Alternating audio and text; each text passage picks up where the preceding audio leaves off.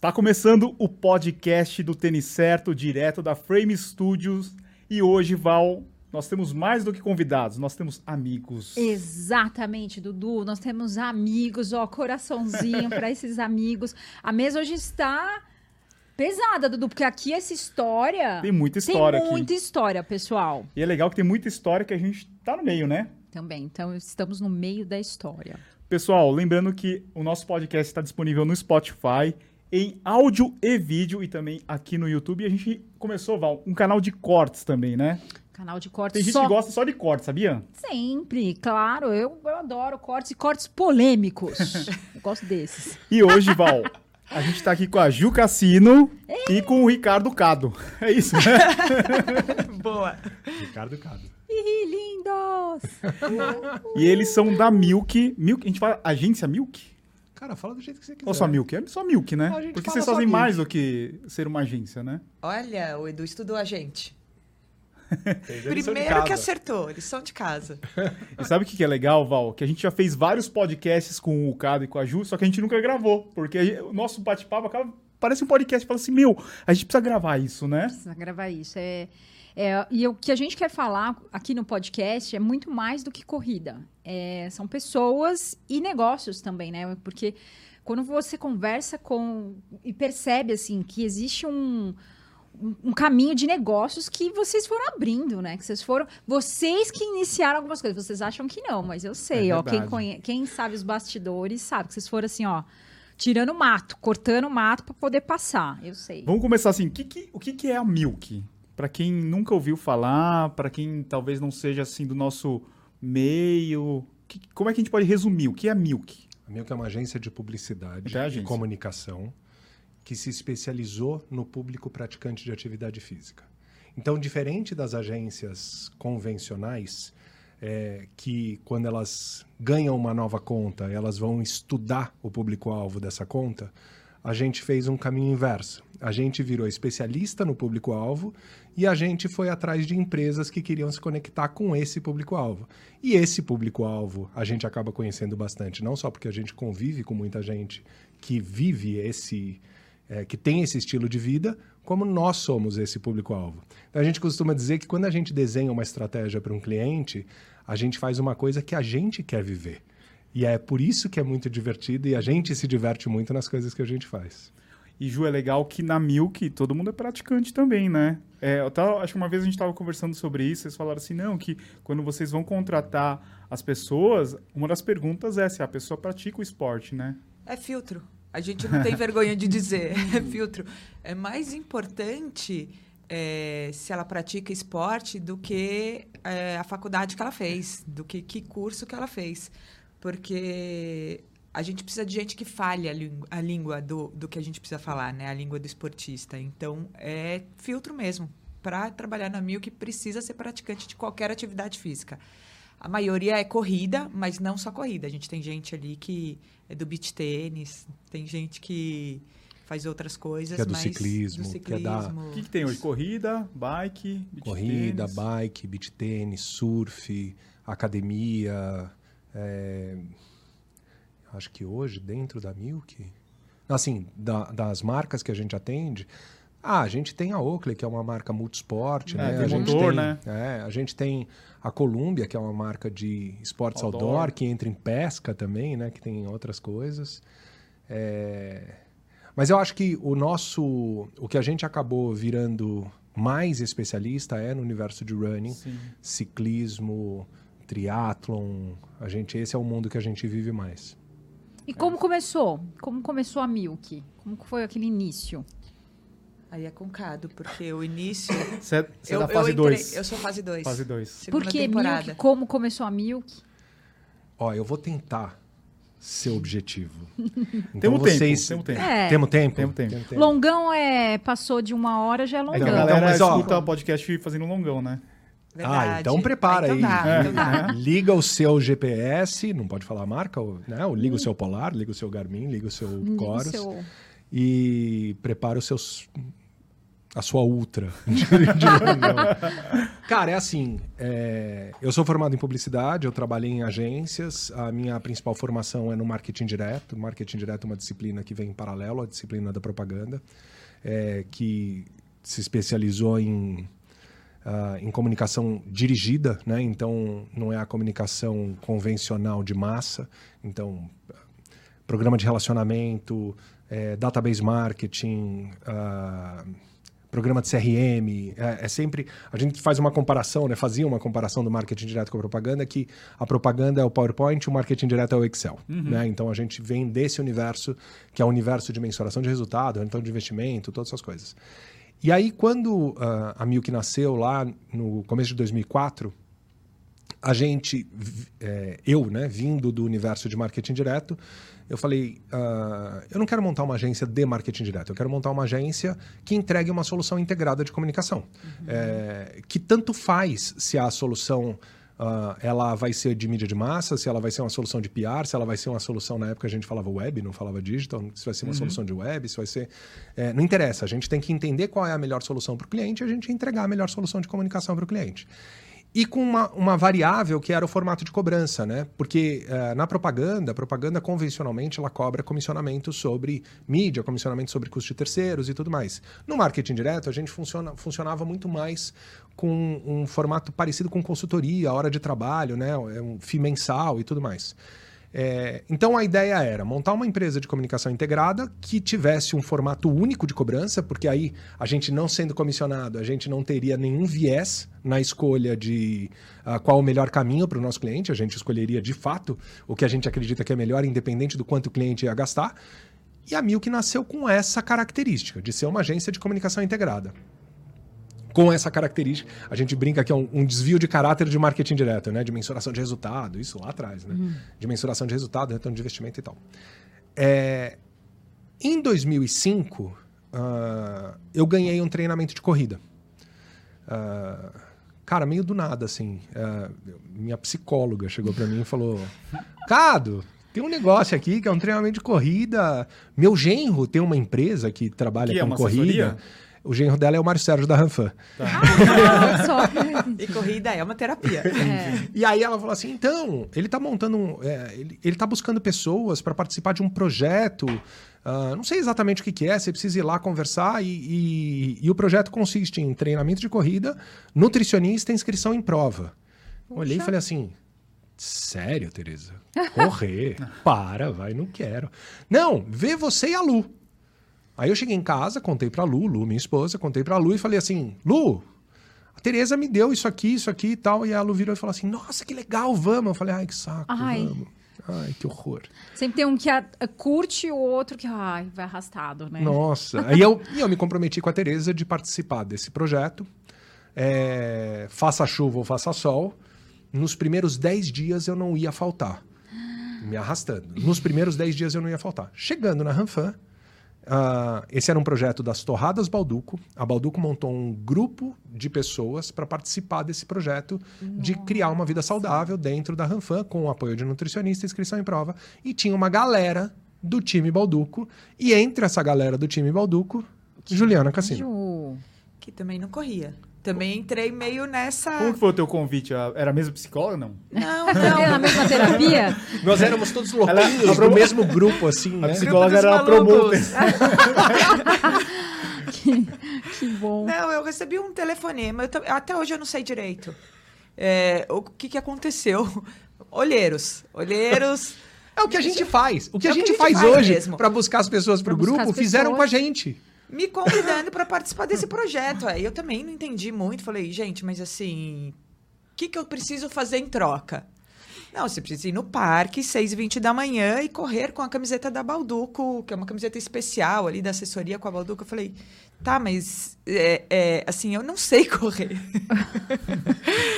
Não, mas beleza, é isso aí. Aí eu entrei no grupo e foi super legal, porque foi o que o Cado falou: tinha assessoria, nutricionista, inscrição em prova.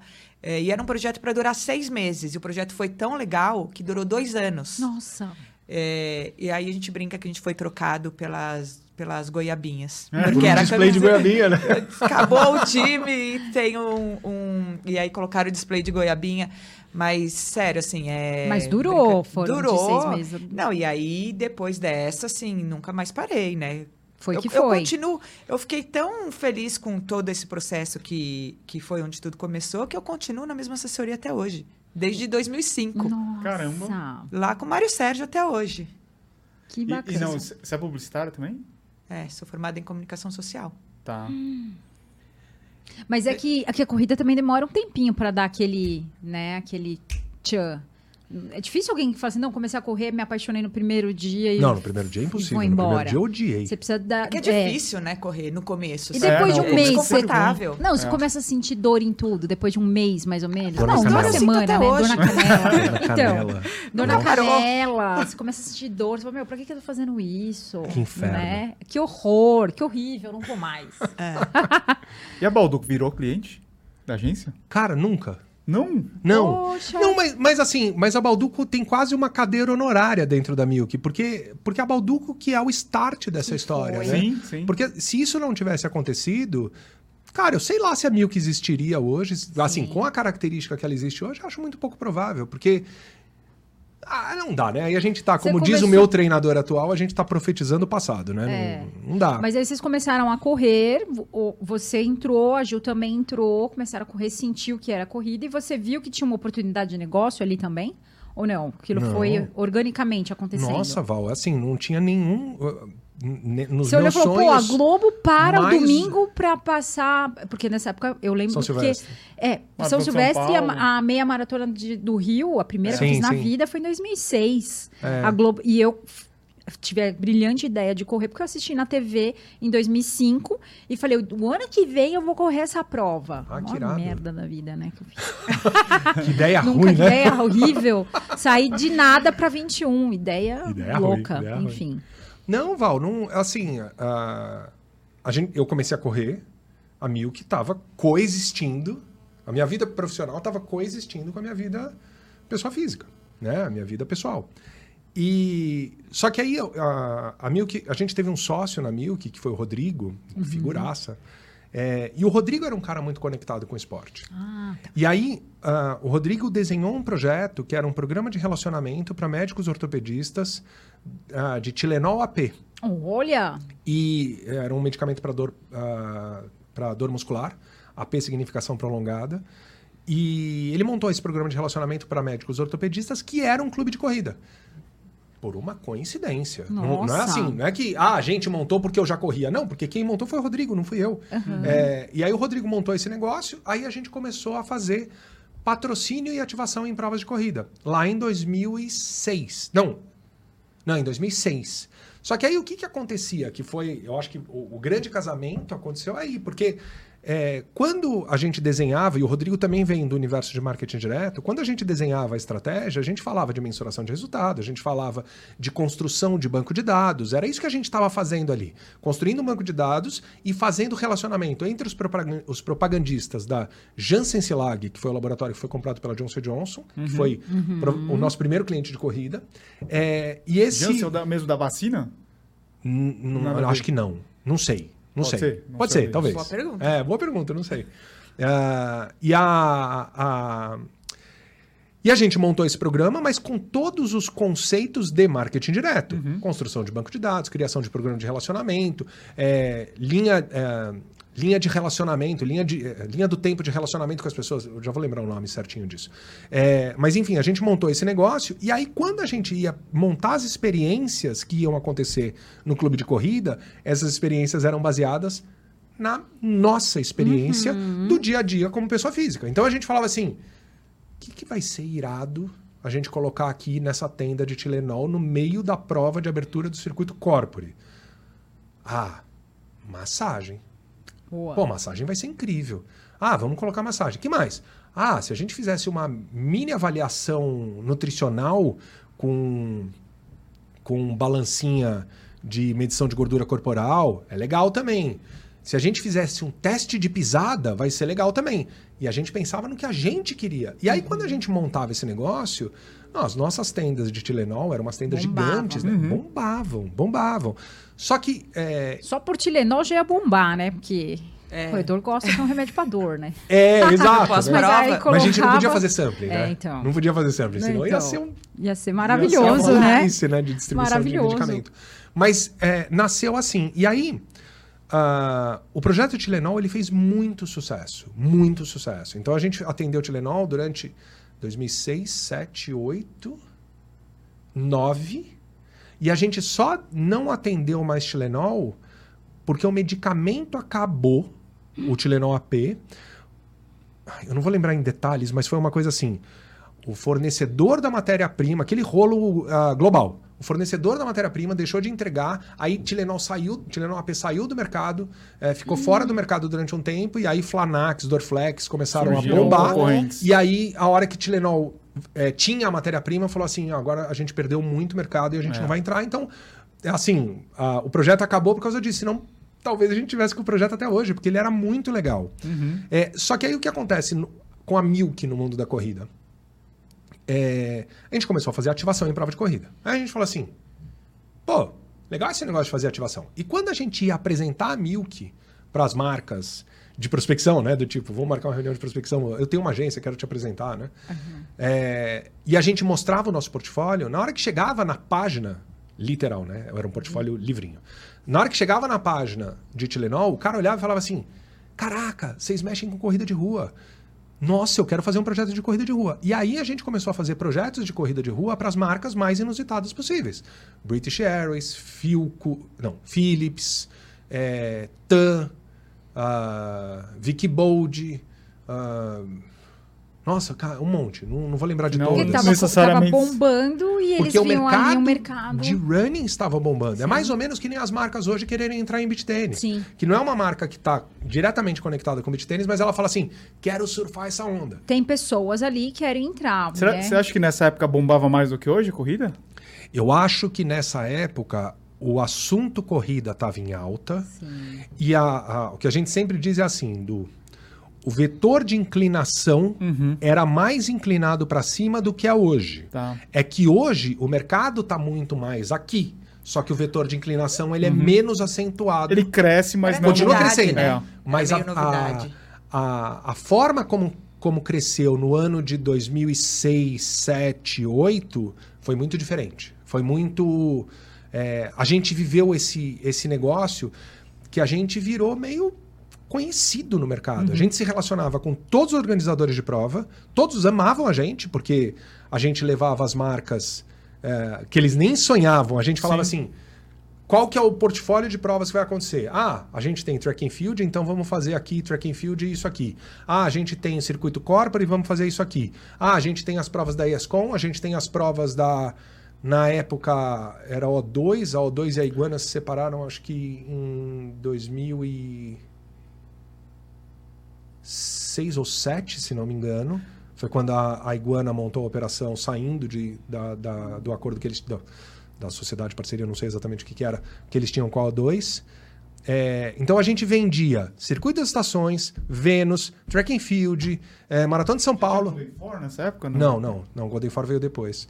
Mas a gente vendia isso que nenhuma agência de propaganda vende Globo. Sim, sim. Vendia, né? Globo, Vendia. SBT e não sei o quê. A gente vendia isso. Esses Então, espaços, né? a gente chegava nas provas de uma forma muito bacana, porque a gente levava umas marcas que esses caras não tinham. E isso chamou a atenção do mercado. E aí chegou em 2009, que foi quando a Nike procurou a gente. E aí a Nike falou assim: ah, tô fazendo uma, uma concorrência de marketing esportivo e a gente ouviu falar de vocês. E aí, a famosa história. A Ju já tava no rolê da Tilenol? Não, foi aí que eu entro. Tá. Nessa, nessa parte. nesse momento. A Ju só tava ali Daí- junto. mas no- daí vocês não se falaram durante esse tempo? Não, a gente era Não, chapa. É Ah, que tá. a gente tava no grupo de corrida. É. Amigos, eu trabalhava numa outra agência, eu atendia o mercado brinquedeiro, mas eu já trabalhava com comunicação. E daí, né, numa dessas conversas, né, porque a gente treinava junto sempre, Uhum. é, lá no grupo de corrida. E aí, numa dessas conversas, o Cado contou sobre. Ele, eu- ele contava sempre sobre o que estava rolando na Milk e tal. O Cado fala É, bastante, O né? Cado fala. É. E, daí, e daí ele me contou numa dessas histórias que ele ia atender. É, eu ia, eles iam, a Milk ia atender a conta da Nike e tal. Se ele conhecia, se eu conhecia alguém para indicar para atender a conta. E ele falou: "Não, mas eu queria que fosse uma pessoa que corresse, que estivesse no meio e trabalhasse com comunicação". Eu falei: "Bom, nesse perfil que você está procurando, só conheço uma pessoa, sou eu". e aí tá me descrevendo, né? e daí ele falou, é, não é que é?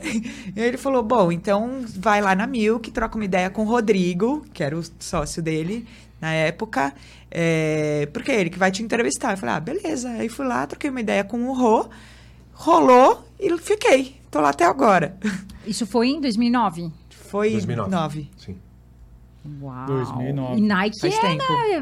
já Aí vocês falaram, epa, Foi. Nessa É. hora. Nessa hora a gente falou assim: eita, olha onde a gente Oh. tá. Né? Foi, a gente tomou um Sim. susto. Agora, só fazer um parênteses de uma coisa interessante, né? Que a, que a Ju falou ah, desse momento de procurar alguém para atender a conta dessa marca, né? De uma marca enorme, que é a, mar- que é a Nike. É, e que precisava ser alguém de corrida. Essa história da gente. ah, da gente ser assim, né? Que vocês falaram assim, ah, a gente não, ah, que a Ju falou, né? A gente não tem vergonha de falar que é filtro, né? É, quando eu trabalhava na, na agência anterior ao, ao que eu trabalhei na Milk, a- quando eu montei a Milk, é, eu atendi bastante banco, né? Eu atendi muito, muito, muitos bancos, muitos bancos. É, e eu sempre tive uma coisa na cabeça que era assim: eu preciso viver a experiência do cliente. Eu Sim. preciso. Então, eu era o moleque de 20 e poucos anos que tinha conta em todos os bancos. Porque todo banco que eu ia atender, eu abria uma conta, porque eu queria saber Queria qual era a experiência do é. Porque se eu souber qual é a experiência, como é que ele recebe o talão de cheque, como é que ele recebe o cartão de crédito, como é que é o atendimento do saque, Quais como é que funciona problemas? isso, quais são os problemas, eu não vou saber criar para esse cara, eu não vou saber desenhar as estratégias para esse cara. É mais ou menos numa, numa escala ah, caricata, é aquele filme do que as mulheres gostam do Mel Gibson, né? Que ele vai atender uma marca de produtos femininos e ele resolve usar meia calça, maquiagem e tal, né? É, e a gente sempre acreditou nisso, né? Que a, quem ah, inicialmente, né? Quem fosse atender uma conta que atuava especificamente num tipo de segmento, essa pessoa tinha que ser o público-alvo desse, dessa conta. Então, quando a gente. ah, quando eu falei com a Ju sobre o perfil para atender a Nike, isso é uma coisa que já vinha lá de trás, de como que a gente entendia. E aí, eu acho que o processo evolutivo foi exatamente quando a gente falou assim. Não é mais que a gente vai aprender sobre o mercado-alvo dos nossos clientes. A gente vai entender com muita profundidade, em alguns casos, entender mais do que os próprios clientes sobre, o Sobre mercado-alvo. E a gente hoje é contratado por algumas marcas que entendem a necessidade de ter especialistas no, no, no seu público-alvo, no seu target, para eles conseguirem não só falar da, da maneira certa e não soltarem a outra brincadeira caricata, não soltarem na comunicação um maratona de São Silvestre, é, para eles não serem, para eles serem levados a sério pela comunidade, Mostrar a né? autoridade. para mostrar né? autoridade, que hoje a gente inverteu esse processo. Então a gente fala assim, vamos contratar cada vez mais pessoas que praticam atividade, que pratiquem atividade física, sim. porque a gente também entende que eu não sei tudo e a Jo não sabe tudo. Então, as nossas reuniões eh, de time que a gente tem hoje online duas vezes por semana, a gente conversa e as pessoas trazem coisas pra gente. Hoje a reunião de, do time foi falando sobre o Danielzinho e a Maratona de Nova York.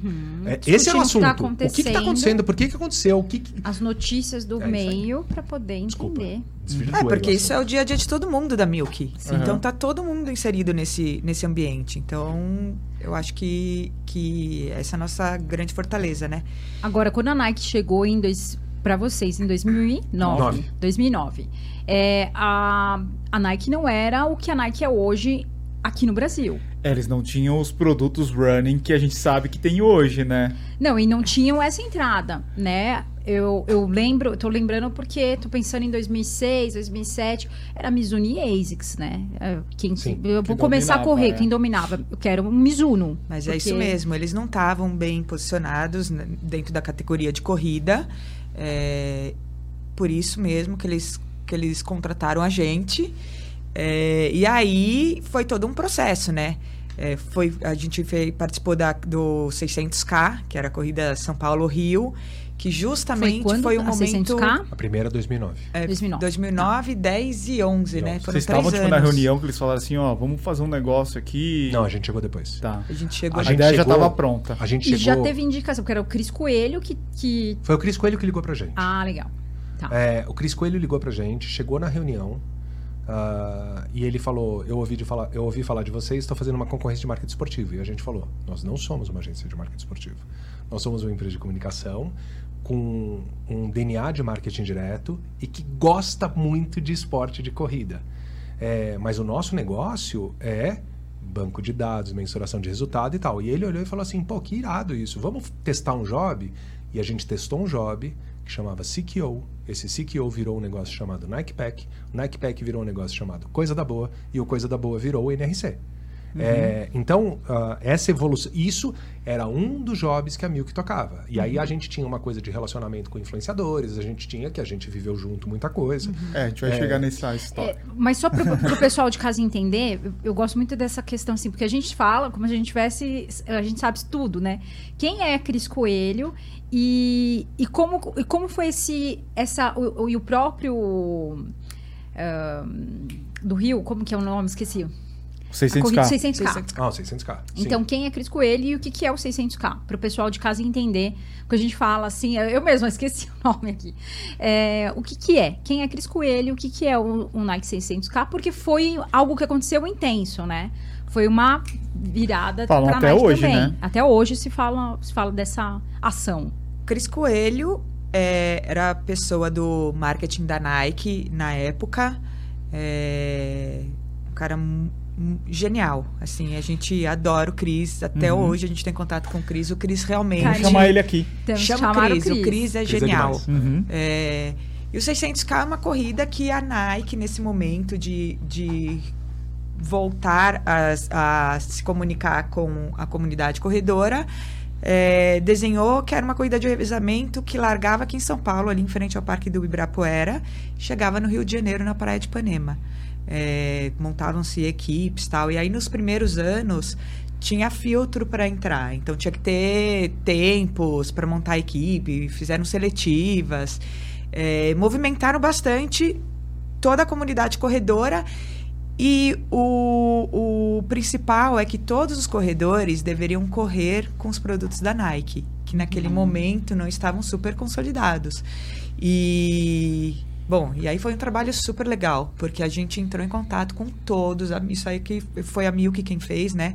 Entrou em contato com todos os corredores, todos, um por um, por telefone, né? Não existia WhatsApp ali na época para entender o perfil de corrida de cada um, para a gente indicar os tênis mais adequados, montamos um kitzão de produtos para eles. Meu cada um Deus! testava os tênis Eram e 260. escolhia Eu ia perguntar isso. Quantas pessoas? 260? 260 Eu, eu tenho quase pessoas. certeza que eram 260. Montar. A gente Imagina- montou o kit e fez um acompanhamento para entender se estava funcionando aqueles produtos para aquelas pessoas, porque elas teriam que usar Já. durante os três dias da, da prova, né? Porque, obviamente, para a corrida de São Paulo até o Rio.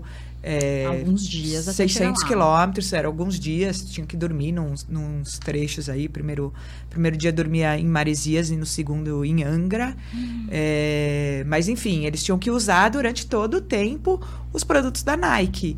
E aí o resultado é que foi incrível, porque todo mundo usou e pôde testar e percebeu que os produtos já estavam super legais, assim, tinham muitos produtos, né? E as pessoas não estavam entendendo qual que era o produto mais adequado para o perfil de corrida delas. A gente estava num momento de Pegasus, que é, o, que é o produto mais antigo, Vomero, Lunar Glide Nossa. é, e Luna Racer. Eram esses que eu me lembro. Ah, mas o Luna Racer era uma coisa bem específica, né? Mas, mas eu me lembro que nos kits a gente recebeu os produtos, né? A gente alugou uma sala a mais no escritório que a gente tinha para guardar os produtos. É, e era uma quantidade insana, Val. Insana. A gente. A galera falava que o, o nosso estoque, antes da gente entregar, era maior que o estoque da Centauro. Era um negócio céu. estúpido. de- de Tinha muito produto. tênis, Era estúpido. E a E- gente que montou todos os, Os kits, e tinha que dar certo, a pessoa colocar, ver se funcionou. E se a é gente isso. acompanhou a corrida é, monitorando, assim, alguém tá com algum problema? Putz, esse tênis não funcionou, se não funcionou a gente Já troca, troca. mas não...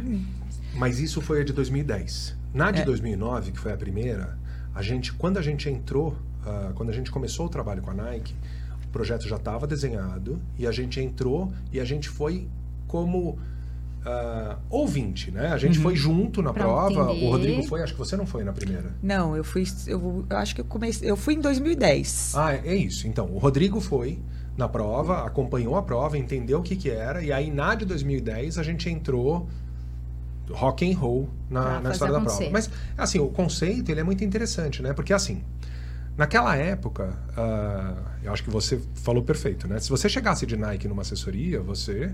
Quem é? Nossa. Não, você ia sofrer bullying, É. né? As pessoas iam te sacanear se você chegasse de Nike.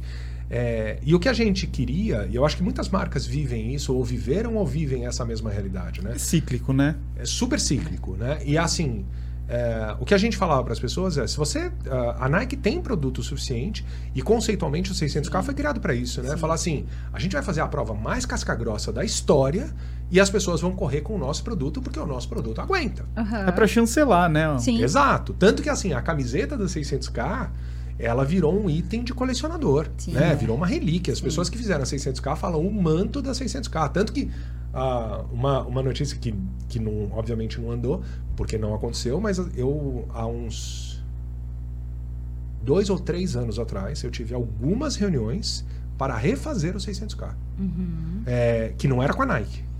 Ah, era, era uma galera que participou nessa época dessa Pra história fazer. para refazer a prova, porque a prova tinha. Olha a saudade, né? Muito icônica a prova. A prova que foi muito icônica. É. icônica mesmo. E, não, ó, pensando bem o que vocês fizeram lá em 2010, é o que vocês fazem hoje, só que de um formato diferente. Só que hoje você você tem a facilidade da ferramenta que é a, que é a internet, a rede social, né? Como é que vocês fizer, faziam essas, essas triagens sem a internet, né? Fala assim, meu, vamos escolher 260 pessoas. Como a gente vai saber quem são essas pessoas? É Assessoria, que- não, treinador? Eles, estavam- eles eram corredores, né? Eles estavam Por isso, é porque a gente bem. tá, a gente desde aquela época Sim. a É gente muito está inserido no meio da comunidade. da A gente sabe é, quem são as assessorias, a gente Sim. se relacionava já com as assessorias, é, com as pessoas. A gente Já vive no sabia quem eram meio, os né? Então né? a- Quem tava sempre por ali, Exatamente. sempre nas provas. E aí um vai, vai puxando o outro. Mas na, na- nessa de 2010, nós fizemos seletivas com as assessorias. Então, cada assessoria montava o seu time. Tá. É, então, nós convidamos as assessorias e cada assessoria montou. montou um time. E, e aí, é, pulando um pouquinho só, vocês comentaram sobre o NRC, né? Que foi virando, virando, virando, virou o NRC. Isso também foi uma baita sacada, né? Porque vocês. A Nike criou o clube de corrida dela, é, trazendo pessoas para correr com treinadores. E colocando tênis no pé das pessoas. Isso também é algo novo, não era? Naquela, naquela. Hoje é uma coisa mais que o pessoal já faz, mas ali era um momento de inovação, não era? Eu acho que quando a gente. é, Porque que você começou a ver mais pessoas usando o tênis da Nike. Eu acho que talvez, talvez, não posso estar errado, mas eu, é, o negócio da, da Milk, eu acho que a partir desse momento foi levar experiência, né, para as pessoas. Mais do que, tipo, que, que nem a gente tava falando no começo, agência e tal. Vocês levavam experiência pros, pros corredores, no caso, né? Eu acho que do NRC que a Val tá falando, acho que a, a diferença foi meio que sair, assim, de um, de um local físico e é em qualquer lugar, não é? Ah, eu acho que sim também, Edu. É que o, o- essa história de botar o tênis no pé das pessoas, né? É, é uma coisa que pra gente é muito óbvio, né? A, a gente vive isso, a gente faz isso para os nossos clientes, vocês também vivem bastante isso. Mas quando a gente pensa no consumidor que não tem acesso Sim. a, a isso tudo, é muito difícil. Uhum. É, a decisão de compra de um tênis ela é muito difícil. Se a gente. A quantidade hoje de produtos que existem é, é um absurdo. Sim. Então, se a gente para pra pensar assim, pô, eu, eu corri a vida toda de. Nimbus. E aí agora não, eu vou preciso... falar de tênis da- dos nossos clientes que Ah, são tá muito bom. mais legais, né? Vamos, assim, Creation. eu corri a vida toda de Pro Runner. Tá. Né? Ou de Creation, que seja. E aí você fala assim, pô, eu tô super acostumado com o Pro Runner. Super acostumado com o Pro Runner, agora Tá, o Rider, né? o Rider. É, mas assim, eu tô super acostumado com o Pro Runner. Eu já tô acostumado. é, eu sei que se eu comprar a próxima edição do Pro Runner, eu vou me acostumar porque eu sempre me dei bem. Uhum. E aí, a ASICS está lá fazendo um esforço de reportagem lá para converter as pessoas. Você vai chegar, o vendedor da loja vai falar assim: ah, você corre de Pro Runner, o que, que você acha do Nimbus? Fala assim, tio, É, eu corro de Pro Runner há seis anos. É. sim, eu é não vou testar um Nimbus. É difícil. E aí, quando a gente proporciona essa, essa possibilidade é, em massa, né, que hoje a gente faz muito isso de Olímpicos, a gente faz muito isso de Mizuno, é, Acho que de Olímpicos é um caso mais legal ainda, né? Porque Olímpicos, quando, quando a Olímpico chegou na Milk lá em 2018, ah, na hora que a gente ligava para os treinadores, ou para vocês mesmo, e falava assim: eu vou te mandar um tênis da Olímpicos para experimentar, Nossa. as pessoas falavam assim: Brilho no. Oi? Saiu brilho, né? sério, Tipo, sério? não, É, uma amigo, zoeira. sério? E a gente falava, põe no pé, o tênis é legal. E aí a hora que você botava o Pride no pé, a tua expectativa tava tão baixa, tão baixa, tão baixa, Já que você falava ok. assim, Você falava, pô, ah, legal, esse É, tênis, ah, vou dar uma curti, chance. curti. E aí vem a história do Corre 1. E assim, qual que é o grande desafio do Corre 2? Qual que é o grande desafio do grafeno? Qual é o grande desafio do vento? É você botar o tênis no pé das pessoas. Eu, vamos, vamos, eu acho que isso também é um outro capítulo, porque vocês também abriram um novo caminho aí. Mas só para finalizar com a Nike, a Nike saiu da agência em 16. 16. 2016, certo? 16, tá Mas- fazendo os cálculos aqui. Então, mas ó, eu- uma- é que talvez vocês não entendam. Eu vejo, eu vejo a Milk, ela não aparece. É muito impressionante isso. Você fala Nike, né? A Nike cresceu aqui, mas a Milk estava aqui fazendo um trabalho de crescimento. Eu entrei na, nessa brincadeira, nessa história, em 2014. 14, 14. talvez. Não, É. 15. 15, eu acho. 16. 2016, na verdade. Foi a porque época foi da- quando da foi Olimpíada. Chicago. É. Chicago e, Olimpíada. Eu, aí começou essa questão de Instagram e tal. Eu, eu entrei em 2013 para 2014, fui postando. As pessoas perguntam, mas como você começou? Eu ficava postando meus treinos, colocava uma fotinho, aí fui ganhando seguidor, fui ganhando seguidor. Aí um dia a Ju me ligou, falou: Ó, eu queria marcar um café com você. E com a Beth da Nike, eu falei, nossa, isso deve ser trote, né? Que loucura, que, que coisa maluca. Ela me mandou via é, mensagem. É, é, não, mensagem direta no Instagram. Ah, já aí é pegou o telefone. É, o Instagram eu entrei em 2014. E aí ela, ela me ligou. E é uma das, das pessoas que você mudou a vida, porque ali eu entrei na Nike, me atrasei pro café, né, Ju? Era Lógico. lá na Paulista. Cheguei uma hora depois, a Beth foi embora. Eu conversei só com a Ju. Chegou uma hora depois? Uma hora depois. Eu peguei muito trânsito. Mas muito Não, mas daí saísse uma hora antes, né? Então, é. impressionante a, É a gente ter dado essa chance. Né? Pra Não, você ela ver tem como ela muita acredita chance. ela em Foi você. querida, foi querida. A sorte da Val é de ter pessoas que... Que é, aceita, que é, vem e fala, a não, ok. Val que dão tolerância de Não, uma tolerância. Aí eu fui, a Ju tava lá, conversei com a Ju. E aí, a princípio, o primeiro evento que eu fui foi do Lunar Epic. Lunar Epic. E tava escrito. Na foi, Pedra Grande, foi né? buscar, É. foi, foi buscar um Uber lá em casa. E, e aí tava escrito assim: corra para sempre. No, Ah, no que tênis legal. que veio. E esse é o meu mantra: corra para sempre. Corra para sempre virou meu mantra. E, e aí veio o tênis, tal, aquela experiência toda. Porque é isso que vocês ofereciam, né? Experiência. Aí eu falei, nossa, que incrível, né? Aí veio um Uber, levou a gente no treino lá na Pedra Grande. O Dudu tava Edu lá. foi. Não, também. Então, a minha história da Nike é um pouco diferente. Eu já conhecia as pessoas da Nike, mas eu nunca tinha participado de nada da Nike. Conheci o pessoal de é, comercial, né? Essas coisas de, de performance de vendas tal. Só que eu não conhecia ninguém. O meu primeiro convite foi, acho que da, da Ju A também, gente também. Sim, né? sim. Pra participar desse evento na Pedra Grande. E aí a gente nunca eu se morava falou. em Curitiba ainda. Eu vim de Curitiba até aqui só e pra aí participar. a gente não se falava, né? Turma do Instagram, turma do YouTube, vocês uniram todas as turmas ali. E aí eu comecei a entender, virei influenciadora da Nike, né? E teve contrato, sabe? Eu falei, eu falei, nossa, que incrível, né? Se assinar um contratinho e tal. Aí teve Olimpíada, a gente, eu participei, fui lá pro Rio. E aí teve convite de correr a Maratona de Chicago, que era uma das majors, né? E aí vem toda a história, começa toda a minha história, assim, de buscar majors e, e até hoje, né? Porque agora eu vou pro Japão, se Deus quiser, vou pegar minha mandala. Amém, Senhor. E, e é muito louco como vocês conseguem eh, mudar a vida das pessoas. E eu enxergava assim, caramba, como cresceu a Nike dessas ações, né? Porque todo mundo queria usar Era, o tênis colocava o tênis no pé. que os influenciadores usavam. É, teste de Né? tênis. Vem desde sempre, né? A gente esse, faz teste esse de daí, tênis. especificamente esse daí que a Val tá falando, era aquele da botinha, né? É. É. Daí mundo Era o que aí. Epic. E que Era um nem tênis era- tão legal. E nem era tão era bom. tão Mas chamava era atenção, tênis Chamava botinha. atenção. Só que aí É. veio, é, o Pegasus melhorou muito Sim. e teve muita ação de Pegasus. Eu lembro que era 33, depois foi 34, que eu acho que o pessoal que é- gosta mais, né, do 34, 35, melhorou muito.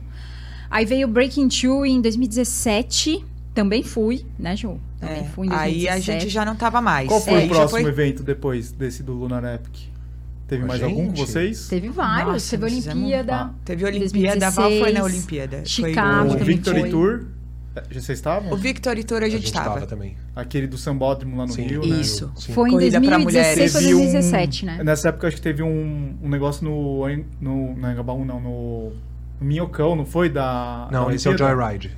O- Não, não, na Olimpíada. Acho que era uma casa da Olimpíada. Ah, sim, a ah, garagem. a gente tinha a É, garagem, garagem, garagem. Nike, Foi, fizemos um garagem monte de Nike. experiência, treinos por ali. É, eu acho que A essa garagem história foi da. no finzinho. Foi no, no foi ano o- da Olimpíada. É, mas Mesmo foi um, ano. acho que um dos últimos jobs que a gente fez. É. Mas eu, eu vejo assim, o, o pessoal começou a desejar usar os tênis da Nike para corrida. E aí depois, em 2017, já veio com um produto muito bom. E aí veio, né, Vaporfly. E aí foi, é, foi uma outra história, porque o produto já era também muito bom. Sim. Não precisava mais posicionar tanto a marca, né? E, e aí veio essa coisa que hoje tá essa onda de Nike, né? Que a gente percebe bastante, né? O pessoal quer usar Nike porque, nossa, é, é da hora, É legal. É tudo uma Construção, né? É. exatamente. É uma construção e eu acho que as experiências são importantes nesse ponto, né? É, porque é o que você está contando. Participei de uma experiência lá no lançamento do Lunar Epic que o tênis nem era tão incrível. não achei- vocês não acharam o tênis tão incrível, mas a experiência foi legal. E aí isso vai construindo, né? Ah, tá. Então vamos ver o próximo, vamos na outra. É, eu acho que é, é meio, meio por aí. A gente vai construindo através das experiências das marcas. Vocês pegaram uma transição, assim, não tinha o, o influenciador como a gente vê hoje, né? É, Entrou em não, 2013, o né? essa influenciador, na verdade, ele sempre existiu. Sempre existiu. É, sempre existiu. sempre. Só que ele, ele se conectava com menos gente. Depende. Jesus não, né? Não, mas esse tinha, esse tinha um. Esse tem um Esse tem público um- muito fiel. É, tem uma outra, uma outra pegada. É. Mas ele era um influenciador, né? Mas é, se você for Não, mas se pensar, você pensar em quantidade modo, de pessoa, naquela época ele também É, se conectava é. com menos gente. Não, a né? gente era o influenciador das torradas Balduco na Exato. época. Sim, exato. Que não existia É a sua social, não comunidade, Nas né? famílias tinham Tem uns suas influenciadores, né? Aquele cara que com- o tio É que comprou um não questão- chamava influenciador. É que a questão. Chamava formador de opinião. É. Não, é que a questão quem era influenciador é quem, quem tava na TV, por exemplo. Na né? TV, é. Artistas, Mas, daí né? é, que- mas é a celebridade que existe até hoje. Eu acho É. que o, o papel do influenciador ele era o papel do formador de opinião. Tá. A gente dava um nome para eles. é, por exemplo, na época do 600k, né? A gente chamava de local heroes. Quem Tá. eram os local heroes? Quem era o cara que treinava na assessoria e que todo mundo queria ser igual aquele cara? Quem é a menina que treinava na assessoria e que todo mundo queria ser igual aquela menina? Tá. E a gente fazia a identificação desse perfil, que era uma conexão 100% analógica, não era uma conexão digital. É, e era esse o formato. Só que naquela época se conectava com pouquíssima gente.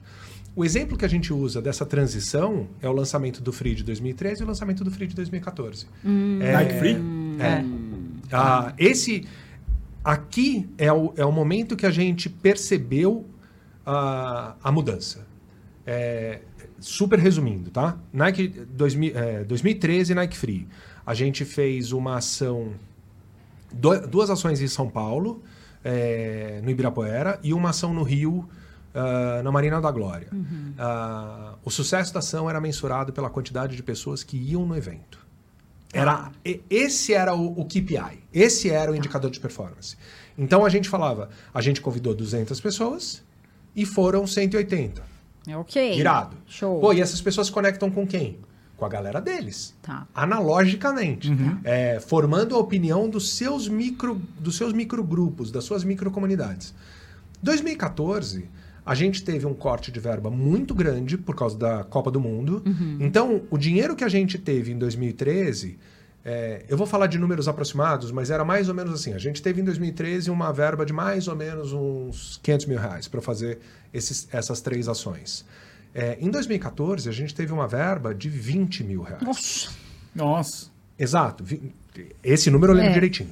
20 mil reais. Nossa. E aí a gente falou assim, putz, então a gente precisa produzir um vídeo muito legal e chamar pessoas que vão disseminar esse vídeo de forma muito legal. Porque a gente começou a entender essa história. E aí a gente chamou pro evento de 2014, que foi uma coisa conectada com a Copa do Mundo. A gente fez uma coisa em três momentos. Um era convidando as pessoas de universidades para fazerem um treino no Ibirapuera. E essas. Aí teve o treino no Ibirapuera. Aí do treino no Ibirapuera, a gente convidou umas pessoas para fazerem um treino especial no estádio do Pacaembu. Ganhando uma camiseta oficial da seleção e tal. A gente convidou umas 20 ou 30 pessoas para esse treino. Em comparação com o ano anterior, eram 600 pessoas, porque eram 200 mais 200 mais, mais 200. Acho que era isso.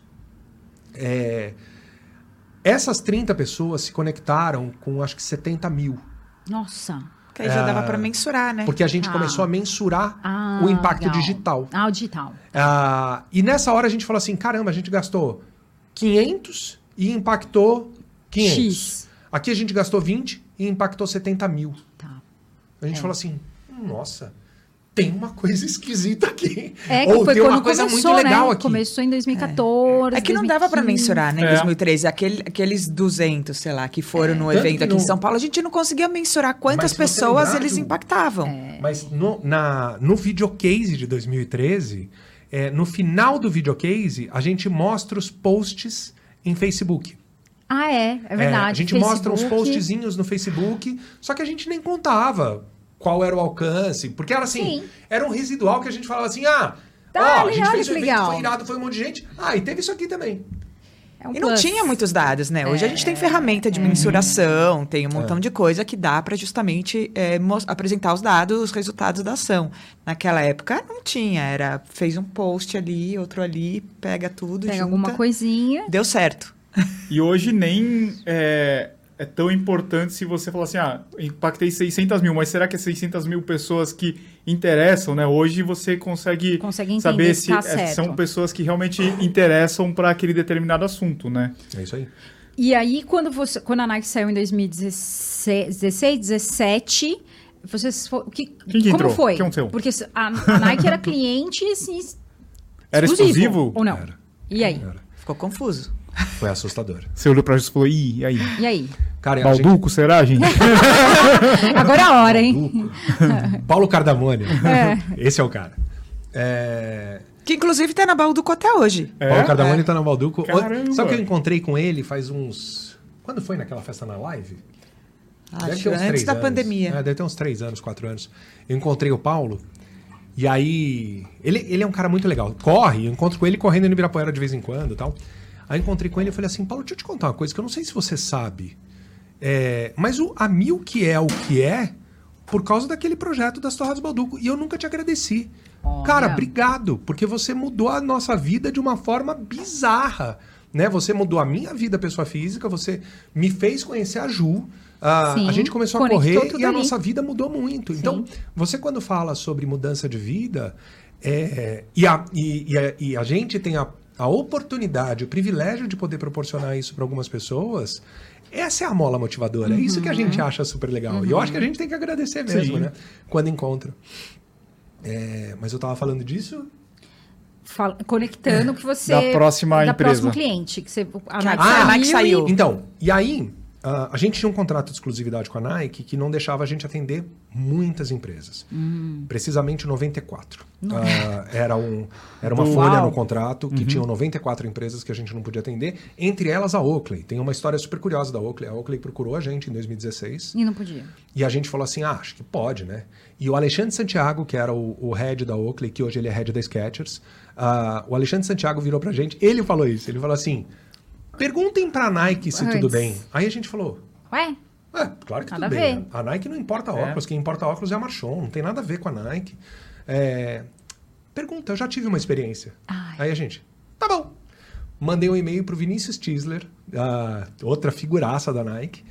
Falei assim, oi Vini, tudo bem? A Oakley procurou a gente pra gente trabalhar pra eles, tudo bem, né? E ele virou e falou assim, Cado, infelizmente não.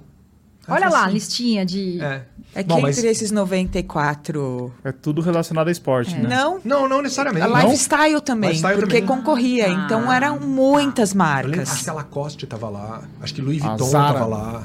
Zara, É, Za- Tinha algumas Zara não sei, mas assim, é, Não, muitas essa marcas de folha. Depois eu pego lifestyle, e te mostro a assim. folha. Eu tenho essa folha até Caramba.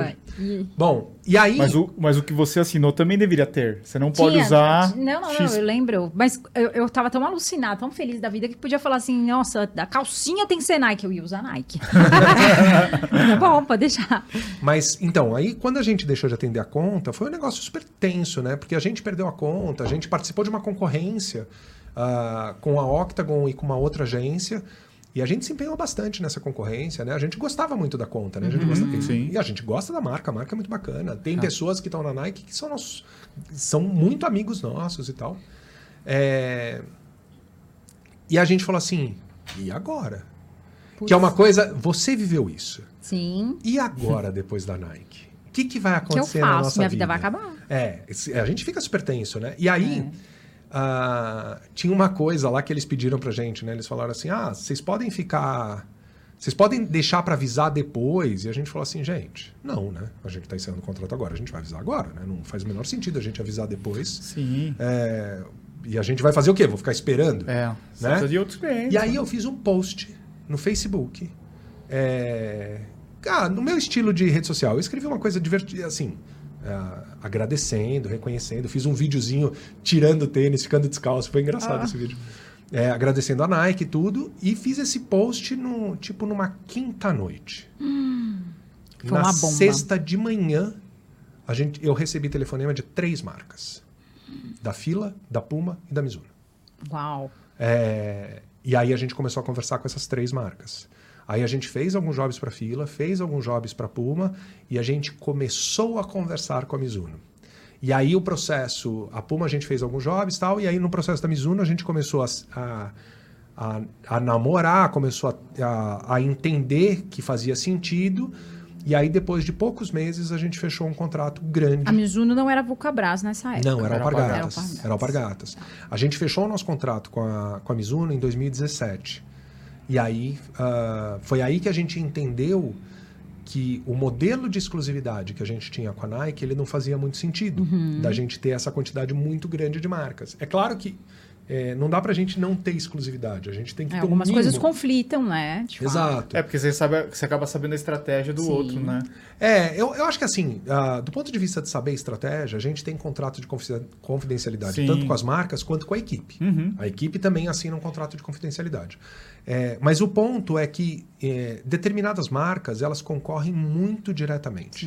E aí você fala, não, faz sentido você não atender o... Por exemplo, hoje a gente, ah, nos nossos contratos, a gente não pode atender a Nike, a Adidas, a ASICS, a Fila...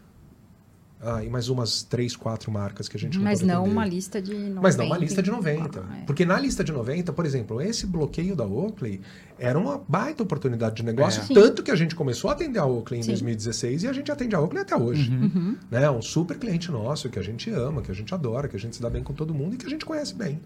É, mas o que aconteceu com a gente no final foi isso. As marcas ligaram pra gente que foi um alívio, porque a gente falou assim, nossa, ufa.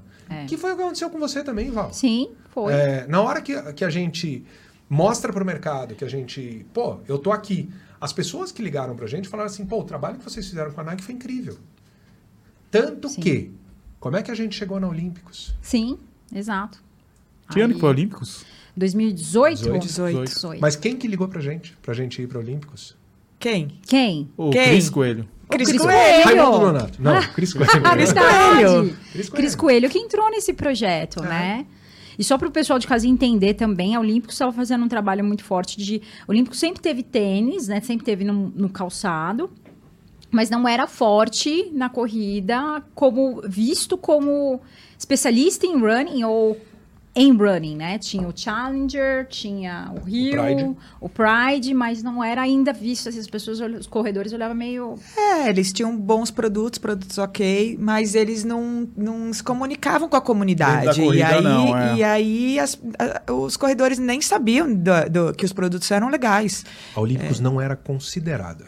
É diferente. É. Não é que, a- que as pessoas não, elas lembravam de Olímpicos e elas falavam eu não quero Olímpicos. Ela não nem elas lembrava. nem consideravam Olímpicos como um tênis de corrida. Exato, não tinha, é como se não tivesse produtos para corrida. E a Olímpicos era patrocinadora da Maratona do Rio. Eu lembro até que a gente Era. foi... um- uma das... das da- do nosso trabalho, quando a gente tra- foi lá atuar, é o pessoal usando a camiseta com o Olímpicos aqui e não enxergava Olímpicos, né? É. Então ela não era vista. E aí vocês entraram nesse trabalho. E eu entrei de novo, né? Foi em- saindo em julho... Julho de 2017. É, eu, eu tinha, tive essa. Eu liguei pra Ju, falei, Ju, é, o Edu me chamou pra ir pro canal, mas eu tenho que sair da Nike. O que, que você acha? Aí a Ju falou, meu, pula, vai. Existe vida após a Nike, né? E a Existe vida é muito vida boa. após a Nike, porque eu tava com muito medo, né? E ela sempre foi me, me orientando, né, no caminho que eu devia tomar. E eu não, falei, tanto falei, é que o primeiro lugar que a gente foi foi na Milk. Primeiro lugar, a gente, a gente É conversou, verdade. foi acho que uma terça-feira que a gente foi, sei lá, segunda, terça-feira, a gente foi na Milk, e aí pintou o convite para ir participar do sprint lá em Paraubé em, 2000, em agosto de 2018. Que E foi na a mesma criação do sexta- Corre 1. que foi a É. criação do Corre 1. E na mesma semana, eu- a gente foi na Milk, sei lá, na terça. Na sexta-feira, a Mari Pires me ligou, daquela semana, para ir para a Maratona de Nova York. Se eu queria correr. Ela falou assim: você quer correr a Maratona de Nova York com o canal? Aí a gente chama o canal. Então eu falei: vamos! Ai, minha, minha terceira major. Com o New Balance, né? Com o New Balance. Quer dizer, aí abriu portas para Abriu portas. para um novo mundo. Para um novo mundo. E aí começou a realmente virar um negócio. Aí virou uma chave. E eu comecei a trabalhar com isso, né? Junto. Eu, eu tinha um escritório, continuei com o escritório, trabalhando. E aí esse- essa virou minha segunda renda. Comecei a pensar uma segunda forma de fazer dinheiro, porque na Nike eu não ganhava, né? Não, e aí você junta com o menino que só sabe fazer isso. e Só sabe fazer isso, e aí ele começou a me indicar, comecei a, aí eu comecei, o que, que aconteceu? Como pra virar um negócio? Teve, então, logo de cara, e pra mim, olha, pra vocês entenderem o que foi, eu ganhava 7 mil, era o meu, meu prolabório do escritório. Naquela semana de trabalho, ia ser 5 mil. Aí eu falei, "Ah, gente, em uma semana eu vou ganhar quase que eu ganho no mês inteiro. Eu tenho que ir, eu tenho que participar. E, eu- e na época, né, eu não tinha noção do que ia virar, né? E olha o que, que virou tudo isso, né? Foi, foi assim, foi uma, nossa, um negócio muito importante. Dali e do Corre 1, que foi criado lá, o Olímpicos foi trabalhando, certo? Para fazer o que. Você tava na reunião lá na Milk, tá- eu lembro que tava o Cada, a Ju, tava o Márcio, a Kátia, A Marci, que trabalhava lá na Marci. época. Você tava? Não, eu Não, entrei Não, que tava depois. outros canais? Tava eu e quem mais tava? Eu tava, tava o, todos os canais. Não, aquela que estavam todos os canais. Acho que sim. Não, a Val não tava. A Val Não, acho porque que tava eu o entrei- Marcel, Tava o Marcel, tava o Nishi, o Nish. o Maico. O Sérgio? O Sérgio não O tava, Sérgio foi o não tava. Era o Nish, é. É, o Maico, o Marcel. Tinha mais alguém. A Karina, talvez? Não, não, não era. Acho que eram esses. Que Uhum. foi uma conversa. Essa conversa foi super interessante. É. Super interessante. A Márcia não tava. Tava o Márcio e a Kátia só. Uhum. Cada um falando um pouco sobre a percepção de É, foi super né? legal. E- Mas eu acho que a. que- desculpa. Não, eu ia, eu ia falar isso. Aí eu, eu entrei no momento assim, acho que tava, eu precisava de uma pessoa para fechar o time, uma coisa assim. Vocês estavam procurando. E aí a Ju falou: Meu, a Val. A Val pode ir. Eu Falei, Do Corre "Ah, um, né? no- no Foi um." exatamente isso. Aí todo mundo, não, mas a Val é muito Nike. Não, gente, a Val vai, vai funcionar. Vai funcionar. Vamos lá. E aí a galera comprou a ideia. E daí, depois disso, deu. É o que a gente já sabe até hoje, né? É, É. foi todo esse Mas sabe que eu acho que o, é, esse projeto do Corre 1, ah, é, eu acho que ele é a demonstração. assim, tranquilamente é um dos projetos mais legais que a gente já participou na Nossa, vida. também. Né? É. O Corre Nossa, 1, também. especificamente. É, porque o Corre 1 mostrou, ah, não só pra gente, como para todo mundo, que a Olímpicos estava afim de verdade Foi. que a Olímpicos queria Foi. ouvir de verdade. Porque é, você tem marcas que falam assim, não, a gente vai fazer uma cocriação, vai fazer, mas a marca faz o que ela quer. É. Né? Na, naquele momento que eles falaram assim, não, a gente vai ouvir de verdade, a gente vai fazer de verdade. E doeu pra eles, né? Porque ninguém passou a mão na cabeça. Não, foi, foi, foi paulada em cima de paulada. Só, isso Imagina, aqui é Val. ruim, isso aqui é ruim, isso aqui não é legal. Pô, vocês colocam o Rio como um tênis de maratona. Não é, não é. Isso não funciona, né? Só Não, verdades. imagina você abrir a sua empresa, a gente abre aqui o tênis certo, vem... Quantas pessoas eram? Ah, né, na, na, 18, no Corre sei lá. 1, acho que tinha uns 20 e poucos. 20 pessoas. Vem 20 pessoas Só aqui pra no te seu criticar. escritório. É, só pra Só falar pra mal aqui de falar, você. Isso aqui tá errado, isso aqui tá errado. Chega aqui lá na Milk, 20 pessoas pra falar mal de vocês. É duro, né? mas é, foi algo necessário. Pra uma pra empresa do eles, tamanho né? da Vulcabras, imagina. Mas sabe que esse, eu acho que esse é o mérito que a gente tem que dar Com pro certeza. Márcio, Sim, pra Kátia, sim. uh, pra Márcia também. Pro próprio Pedro, É, o Bartelli. Exatamente. Sim, pro Pedro também, mas, mas eu acho que a, a, o, a forma como isso é capitaneada pelo Márcio, Uhum. que é um Foi. negócio é, muito bacana. Foi. Muito bacana. A forma como o Márcio é, entende e ouve de verdade. Uhum. Porque é, quando Só o para o Cris- pessoal entender quem é o Márcio Kalage. o Márcio Calage é o CMO da Vulcabras. E é o, é o diretor de marketing da Mizuno. Da Mizuno. Da- é, faz parte Ah, do, do grupo, grupo. né? Do grupo. Ah, mas ele é o diretor de marketing da Olímpicos. É, Mas quando o Cris ligou pra gente, a gente fez o mesmo nariz torto que todo mundo fez. Quando o Cris ligou pra gente, falou: Ah, ah Cado, eu tô fazendo um trabalho para uma marca tal, e eu queria chamar vocês para conversar tal. Ah, e essa marca é Olímpicos. Cara, a minha reação foi assim, né? Falando no telefone. Ele falou, ah, e a marca é Olímpicos. Oi? Hã? Olímpicos? É sério? Ele falou assim: é sério, e o trabalho é sério, e os caras vão mudar de verdade. Aí eu falei, beleza, vamos conversar. E aí o Cris foi, o, o Cris foi na Milk conversar. O Cris, o Márcio e a Kátia foram na Milk a primeira vez. Aí foi quando eu conheci os dois. Eu falei assim, caramba, é sério. É, e quando a gente pensa na estratégia da Olympus dentro do mercado de running e o quantos produtos de running vendem comparado aos outros produtos, você fala assim, cara, tem que ter peito para segurar uma estratégia dessa e o quanto isso está evoluindo. Então, eu acho que a Olímpicos é um.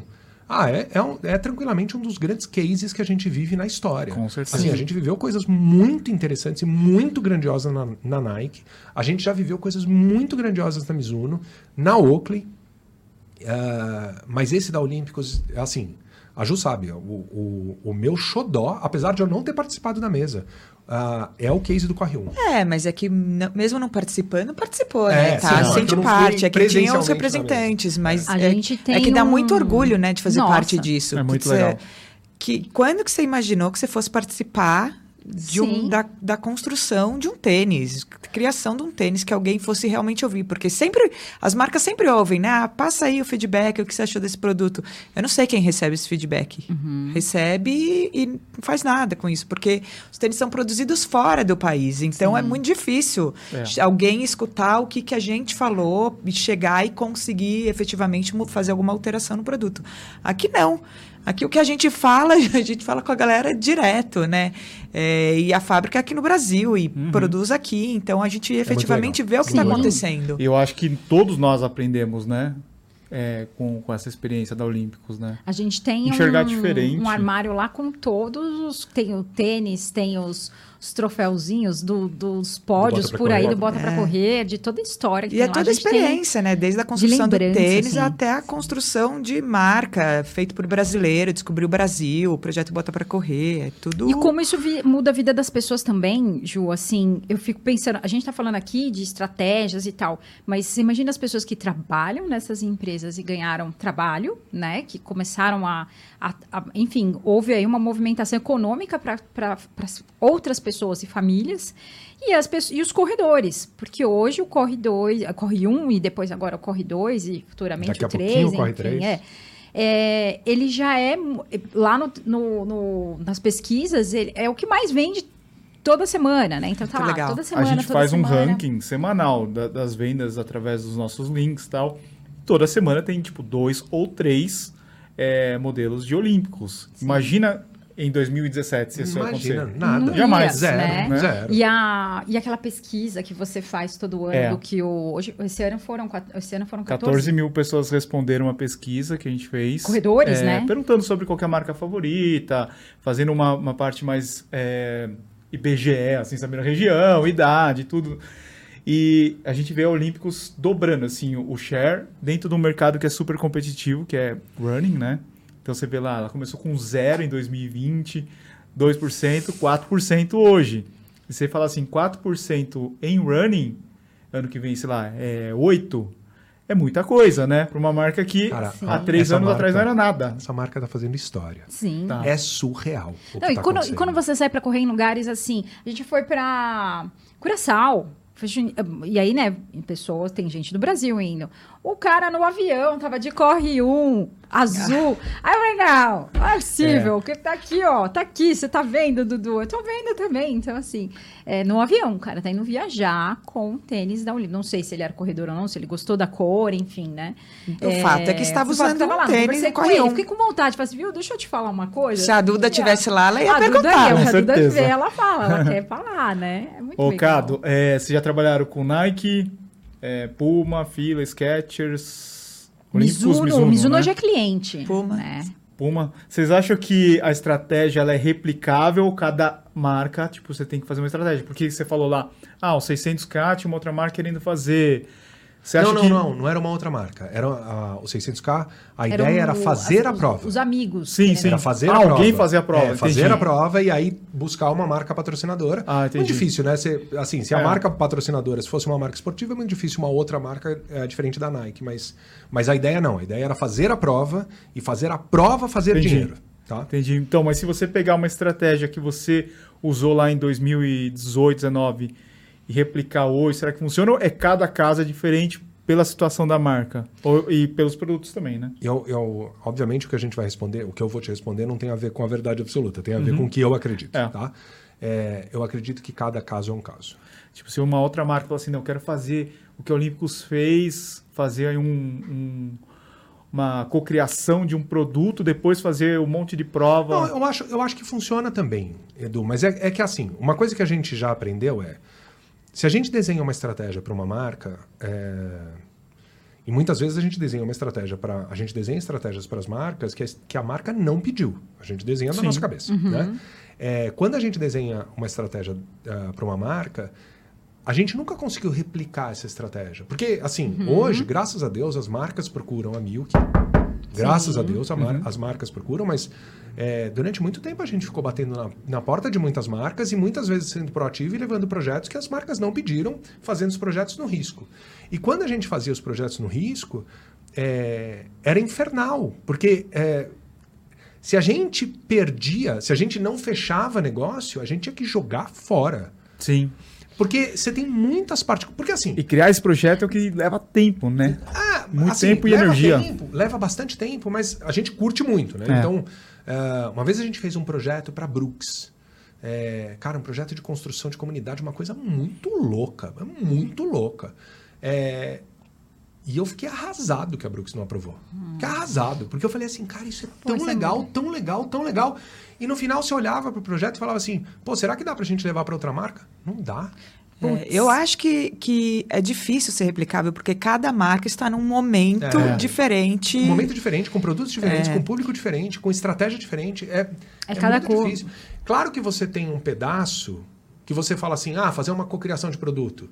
Assim, na boa, todas as marcas tinham que fazer isso. Uhum. Né? E, isso, assim, acho que a Olímpicos está fazendo escola. Mas acho que não é toda marca que tem agilidade que, Que a Vulcabras consegue. tem. É, Não, Mas acho deveria. que- é eu acho Deveria, difícil. porque quando você faz uma cocriação e você ouve as pessoas, é, no nível que a Olímpicos ouviu, você tem uma construção de produto mais acertado, né? Que é muito legal. É, eu acho que o principal é as marcas ouvirem as pessoas. Principal, Para pelo amor de Deus. cocriar que, o que quer que seja, ou só para entender o que, que que o consumidor. Não, mas, é- mas então. é que é difícil. A gente, Mas já- é que a gente teve lá é na sede difícil. da Adidas, lá em Herzl. É muito. Meu, imagina pra você falar assim, não, vamos ouvir aqui o que o consumidor tá falando no modelo. Só vai mudar daqui cinco anos, porque eles já estão É, no projeto são- 2030, sabe? E é muito longe, né? É um- É, porque o momento da marca é aquele, né? Você vai falar assim, É. tá certo ou tá errado? Sei Não lá se tá certo ou tá errado. Pra eles, tá certo. Sim. O- Mas agora conta pra gente um perrengue. A gente quer saber. Tem que ter um perrengue, não tem nenhum perrengue? Tudo deu Nossa, tudo tem um Nossa, tem uma perrengue. lista de perrengue. Aquele perrengue que você falou assim: Meu Deus do céu, e agora? Perrengue. de- Eu vou contar um perrenguinho um- que eu adoro de evento.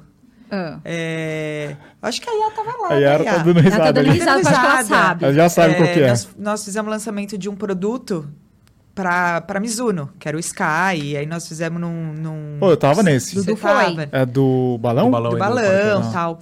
É, e aí, montamos toda, toda a estrutura ali. Vamos montar a cenografia dentro do hangar. E aí o hangar era alugado metade pra gente e, e só metade, né? Meu Eram Deus. dois. E, e aí, ah, tá, a gente pode construir? Pode. Monta a cenografia aí. Mas e esse avião que tá aqui? Não, esse avião não vai sair daí, pode deixar. Aí construímos a cenografia inteira. É isso que alguém fala: o avião tem que. Eis que o dono do avião resolveu que ele ia tirar o avião dali. Meu Deus. Gente, eu tá tudo montado. O que, que a gente que faz? Você quer voar, moço? É perigoso esse negócio. Deixa Agora, não falou que não ia. Não, mas agora tem que tirar o avião. Putz, aí desmonta toda a cenografia pro dono do avião tirar o Com avião. os convidados lá? Não, Não, não, não. na véspera, Ah, na véspera. Mas Ah, tá. aquele, meu Deus, e agora não vai dar tempo? Na véspera, sim, montagem, final da montagem. Aí desmonta toda a cenografia, puxa toda a parede, tira o avião e remonta tudo. Gente, meu Deus, não Que vai dar tempo. Se você, é, nesse evento especificamente, esse evento ia acontecer num outro dia. Verdade, a E gente mudou o evento por conta do- da Ele previsão foi do tempo. Por, causa da por conta da previsão do tempo. E uma outra coisa também do mesmo evento, a gente falou assim: ah, esse evento vai começar a tal hora, duas horas da tarde a gente está de volta. Porque a quantidade de gente que vai saltar de paraquedas vai ser muito pequena. Porque, imagina, Todo mundo. Todo mundo pular. foi. dos- Todo ah, mundo. foram 40 e saltaram 38. Meu Deus. E a gente céu. imaginou que iam soltar 12. E saltaram 38. E aí, eu acho que essa, esse é um grande. É, um, é uma grande coisa da Milk, né? É, e uma grande coisa da Ju. As pessoas sabem que vai ser uma baita experiência. Não, ó, sim, mas assim, a, a grande coisa da Ju é, a, é o jogo de cintura para resolver problema. Sim. É. eu- essa é, pra Porque mim. assim, nessa hora a gente fala assim, caramba, são, terminou às oito aquele. Como é que a gente vai fazer com quem quer ir embora? Aí a Ju fala assim, não, tem as vans, eu vou começar a liberar uma van, aí eu vou fazer outra, aí no final sai o ônibus. Não, e é o interessante a calma com que ela resolve isso. porque Irritante, já- né? É A irritante. calma dela é O pau tá irritante, comendo, cara. a coisa. Nossa, deu. Eu já não vai falei lá dar. em casa, as meninas não acham que eu sou tão calma. Nossa, ela, ela fala assim, gente, calma, vamos resolver. Ne- Nessa calma, assim, sabe? Eu já estaria arrancando o cabelo. Ela fala, calma, vamos resolver. Mas, Val, vai sabe o que eu faço? Assim, eu, eh, quando eu vou em evento com a Ju, eh, eu fico super nervoso, super preocupado com alguma coisa, eu olho pra cara dela.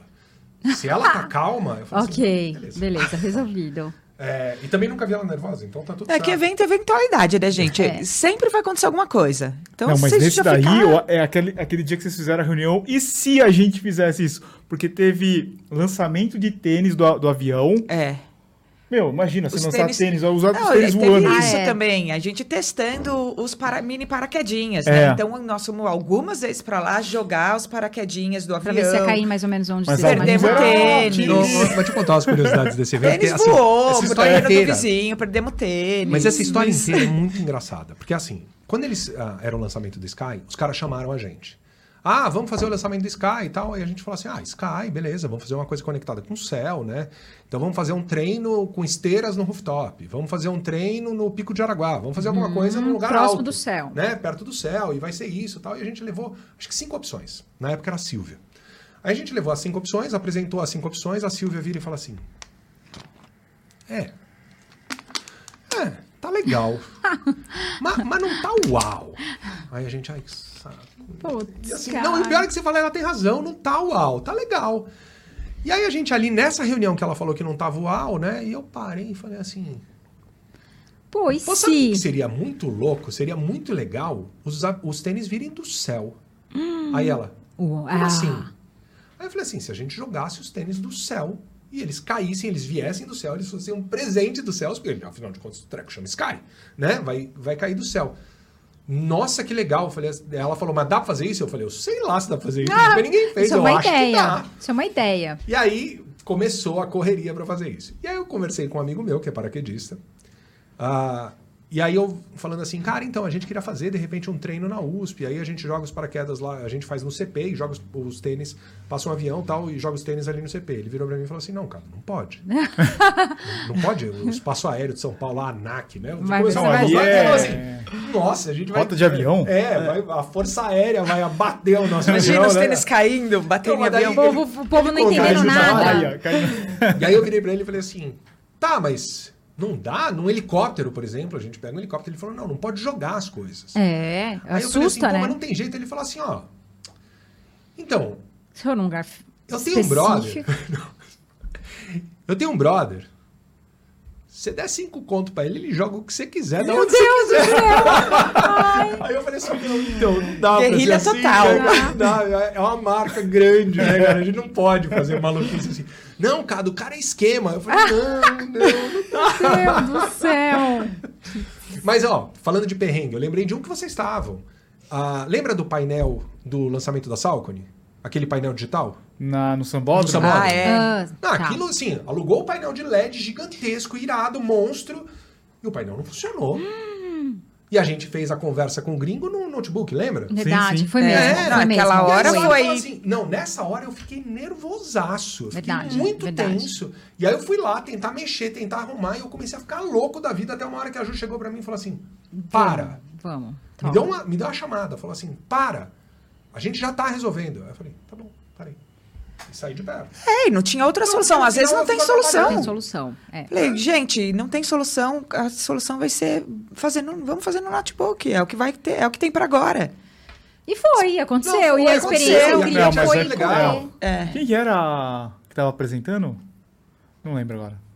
Não, foi muito legal. A gente legal, correu. É, no porque a experiência era mais experiência legal do que a parte da apresentação, Foi. assim. E Acabou. foi Endorphin Pro, não foi? Foi o Endorphin Pro o tênis, é, foi- É. Nossa, foi ótimo. Foi um baita evento legal. O tênis Não, era era Super pequenininho, é, porque pandemia. tinha muita o gente. primeiro evento- exame que. O teste que a O gente fez. cotonete assim, no cotonete no cérebro, cérebro. Essas situações. Só né? 10 pessoas, assim, bem pequenininho. E perrengue com influenciador, celebridade. já Você, sempre. Ah, não, eu Você não. sempre tá no meio. eu- A Val dando piti. né? Eu nunca dei piti, Quando não é ah, tentando resolver os voos de vocês, Nossa, o da Val. Pra mim sempre vai dar problema. Pode contar que o meu nome não tá lá, que minha passagem não aconteceu. Não, Ih, é, é certeza. Se você tiver com a Ju e com a Val no aeroporto, vai ter correria. Vai ter correria. Se prepara. É, fechando ou eu chego portão. atrasada, Ah, na ou Amazônia não teve, tem né? voo. Hã? Na Amazônia teve agora. Sempre tem. Teve, é sempre tinha correria. passagem. Mas no final sempre dá certo. Isso Sempre que é o dá que certo. importa. Eu falei, meu, não vai dar. né? Essa foi a vez que eu falei, dessa vez eu perdi a esperança. Porque não tinha, tava lotado o voo. Aí já tinha uma moça na minha frente esperando alguém não ir para ela poder ir. Aí a moça já foi chamada. Aí eu falei, meu, ainda, agora sou eu, agora sou eu. E me chamaram. Eu falei, nossa, meu anjinho da guarda é bom, né? É bom. Mas e perrengue, perrengue? Não, não Não, foge, perrengue Ju. assim, não, não tem. É, tem, obviamente, algumas pessoas que não foi super tenso, se né? dão bem. Isso aí tem, esse Mas treino. o Perrengue de influenciador ou de evento? Ah, é que cada um fez uma pergunta. e Não, eu... mas perguntando se tem treta do. Quero saber os bastidores. Não, às vezes tem, assim, pessoas que não se adoram. A fui- né? fui- Você foi meio. Você foi meio... que não se adoram. E aí a gente dá uma administrada ali, mas um nunca canto, aconteceu nada outro sério, e- é. E fala, Ninguém engole nunca esse se choro. pegou. É. Ninguém nunca se pegou. Não, não. O que, o que tem, às vezes, é você ver um ou outro de cara feia, assim, mas... Ó, uma pergunta que a gente sempre recebe é, quando a gente vai em algum evento, é, principalmente aqui em São Paulo. O pessoal pergunta assim, por que, que só tem em São Paulo, nunca tem no- nos outros estados, em outras cidades? É verdade. É, tem mais em São Paulo, tem em outros estados em outras cidades também. Mas porque aqui é, é mais fácil de montar um evento. A É, logística. a logística toda, assim. Serviço, entrega, pessoa. Tudo. E o- não que não tenha e fora, as mas pessoas quando a gente- você vai convidar e, e, o, e aonde vende mais produto. Não, e fora isso, um montar um evento fora é uma estrutura que gera um custo Sim. maior. E a gente, pra gente minimizar isso, porque sabemos que as pessoas perguntam e que as pessoas eh, sentem falta, eh, quando a gente faz em São Paulo, a gente traz as pessoas também, De né? fora, Obviamente, sim. a gente não consegue trazer todo mundo, porque a verba sempre é limitada. Mas a gente traz pessoas de outras, outras regiões, que é justamente para não ficar só com a galera aqui de São Paulo. Eu costumo responder assim, quando as pessoas perguntam, eu falo assim, é isso que você, que você fala, né? Eu falo, olha, isso tem um custo. é, isso, isso custa para a empresa fazer, não é um negócio que é de graça, né? É um negócio, é um custo para a empresa. O que você pode fazer é, por exemplo, Centauro da, da sua região, ou a loja que você consome produtos da sua região. Pede para eles, fala assim, ó, eu venho aqui, eu compro aqui, eu gostaria de ver um evento aqui pede para essas empresas se unirem e fazerem o que vocês querem fazer. Que seja treino, treino entre vocês, né? Mas se organizem e, e mostra que vocês têm poder. Né? No sentido de eu quero que venha para cá, eu também sou consumidor, né? Então, só que se vocês não falarem, ninguém está sabendo, né? Porque É. Agora mesmo no, no Bota para Correr, é, da Olímpicos, nessa, nesse esse ano, nós fizemos treinos em outras regiões, assim. Sim, Teve, foi. em Teve Brasília, treino né? em Brasília, teve treino em Recife, teve treino em Maceió, teve treino em Goiânia. Então, é, e esses eu estou chamando de treino, mas são, são eventos, né? sim, É, então a gente procura ir para outros lugares. Sim. É que aqui em São Paulo é onde acontece a maioria dos eventos. Então, Mas eu acho que tem uma coisa, né, que é, as- todas as marcas têm vontade de estar em todos os lugares ao mesmo tempo. Sim. né? Isso é uma vontade é, latente, né? Todo mundo quer ter isso. Ah, o que acaba acontecendo é que para você testar formatos, ah, os grandes centros são mais acessíveis para você testar sim. os formatos. É, e o que eu acho é que você precisa. É, é que nem você vai passar arrebentação para você começar a surfar, né? Você precisa passar por isso para você conseguir chegar em modelos que, isso, que funcionem em outros lugares é, de forma sustentável. Né? Porque não adianta você falar assim, pô, vou gastar uma montanha de dinheiro e esse negócio não vai ter retorno. Uhum, É, tem que ter retorno. Então, Tem que ter retorno. ah, eu acho que as marcas. Essa é, essa é uma questão constante para gente de como é que a gente replica, mesmo em formatos menores, como é que a gente replica as experiências que a gente tem em São Paulo, Rio, ah, Porto Alegre, ah, BH, que a gente tem num mais que dão super certo, super super funcionam. certo. Como é que a gente replica para outros lugares? Tanto que a gente tem, acho que no projeto de Olímpicos, uma estratégia da gente começar a conectar com outros lugares fora dos grandes Muito centros legal, em né? 2023. Você vê que legal. interessante, o nosso público do tênis certo, o segundo público fora Sudeste é Nordeste. Sim, Com um volume bem grande de pessoas que acompanham a Aqui gente. no Nordeste a gente tem que fazer treino às quatro da manhã, né? é, verdade. isso lá. Ah, mas nós fomos para o Nordeste esse ano com, Sim. com Olímpicos e, e realmente a galera ficou muito feliz, feliz, mas né? muito feliz É. mesmo, assim. Foram, foram os eventos que acabaram, assim, inscrição mais rápido. E, gente, o que, que vocês acham que. Eu, eu tô do zero, eu quero, eu quero ser influenciador. O que, que, eu- que, que vocês acham que eu, eu tenho que fazer ou que eu tenho que ter para as marcas me notarem ou a agência, né? Porque o pessoal acha que assim, vou mandar uma mensagem para o Olympus, o Olympus vai me enxergar. E na verdade não é assim. Como, como funciona isso? A gente olha muito pro conteúdo, né, Val? É, então- Números não. Putz, números a gente também olha, Faz mas parte, é é. menos, faz parte. Mas a gente olha muito por conteúdo. Então, é, o que está por trás ali? Não adianta só postar um montão de foto bonita é, e não contar uma história. Então, eu acho que o principal é esse. Foca no conteúdo, faz uma estratégia, planeja o que, que você quer é, comunicar, como é que você quer se mostrar, para daí começar a ser visto. Só selfie ali não funciona. Só selfie pra gente? Não muito. Depende, se for uma marca de óculos, né? Que estiver falando de óculos, produto e fizer um conteúdo relacionado, até pode funcionar.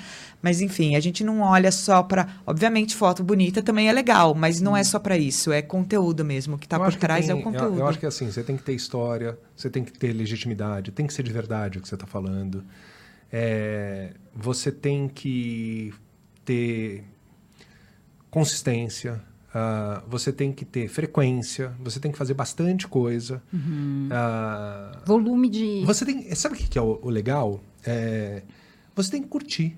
É. Né? Porque hoje, hoje o que a gente faz ah, na Milk, o que vocês fazem aqui, a gente se diverte horrores fazendo Muito. isso. Eu acho que a gente tem o maior privilégio. O nosso emprego é o emprego mais legal do mundo. É. Hoje de manhã a gente estava fazendo reunião correndo no Parque Bruno Covas. É a coisa mais divertida do mundo. É, e eu acho que, que quando você tem uma. É, histórias muito bacanas para contar e, e uma coisa, é, uma consistência sobre o que você. a- as tuas histórias, as tuas vidas, as tuas. os teus desafios, as tuas jornadas, e você conta isso de uma forma leve, de uma forma divertida, você chama atenção. Eu acho que legitimidade é a palavra, porque se você é verdadeiro também, é, você consegue transparecer isso. É, A gente percebe quando, quando não é verdade, né? só a E eu gente, acho todo que. mundo Todo mundo. Não, a Todo gente, eu tô falando, percebe, eu tô é. falando a gente no sentido amplo, não tô falando a gente é, milk. Eu, eu acho assim que é, as pessoas elas pensam que as portas estão fechadas das marcas. Na verdade, elas estão É o abertas. contrário, todo mundo quer ver gente nova. A gente vê. Vamos pegar na Olímpicos, que é um, algo que a gente tem em comum, que a gente participou desde o começo. A gente vê do Bota pra Correr 1 até o último, que foi lá em Milagres, a família crescendo, novas pessoas vindo de várias regiões. É, e Novos, novos rostos, novos. Não só corrida também, porque às vezes a gente fala corrida, o pessoal pensa aquela coisa core, né? Maratona, meia maratona.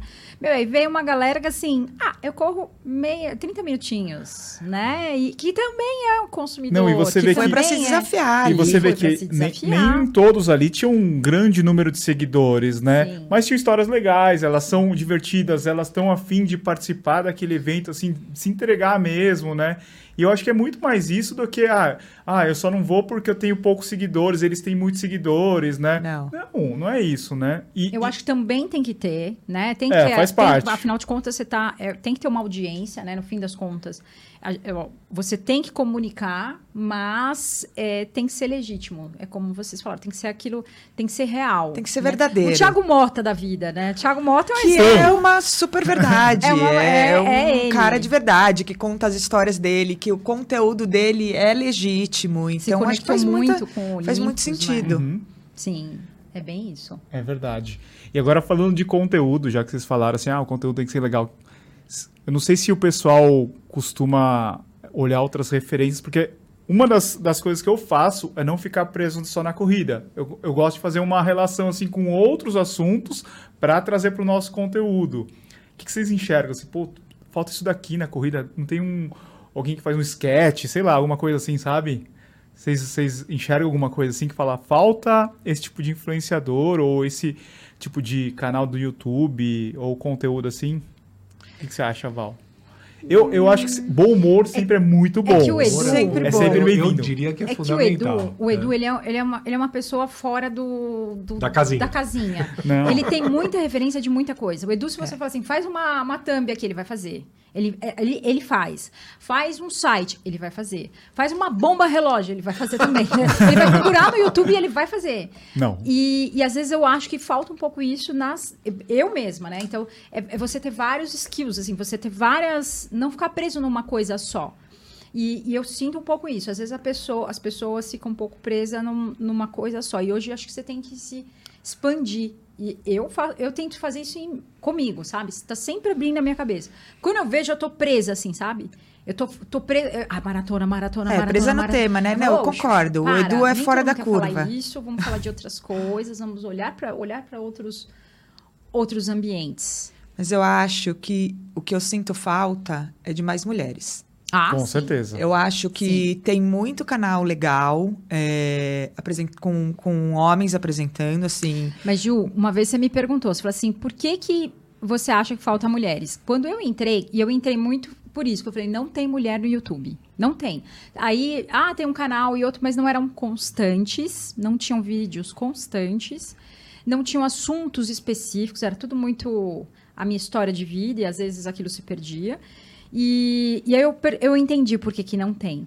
Porque a, a gente é praticamente massacrada. Assim, no sentido de. O YouTube, ele é diferente do Instagram. Instagram a gente recebe crítica, mas é a minha casa. Eu vou lá, excluo e acabou, né? Um ou outro comentário ruim. Agora, o YouTube é assim, sabe? As pessoas são grossas, são agressivas. E nem todas as mulheres estão preparadas. Pra Você não conhece pra- o Twitter. é, Twitter. Mas nem todas as mulheres estão preparadas para ser criticada.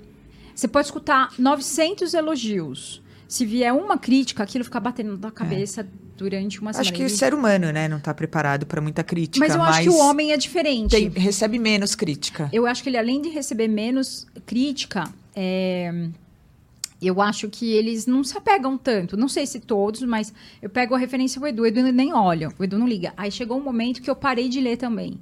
Aí, quando eu parei mas de ler, li- às vezes eu leio. E às vezes eu brigo. Mas o Edu recebe muita crítica? Eu nem sei. Ele não olha. Ele não olha. Mas você Às não olha pra ele? eu olho. Eu só Não, faço o meu eu não- trabalho. Não, às vezes eu pego alguma coisa, sabe? Às vezes eu pego alguma coisinha. Por exemplo, eu, eu não sei se eu te falei, acho que eu te falei. Eu tô mudando mais ou menos o meu perfil de Instagram. Eu- Era, era muito foto, não sei o quê. Vamos fazer o que tá acontecendo agora. Vamos pro, pro TikTok. Odiava TikTok. Odiava TikTok.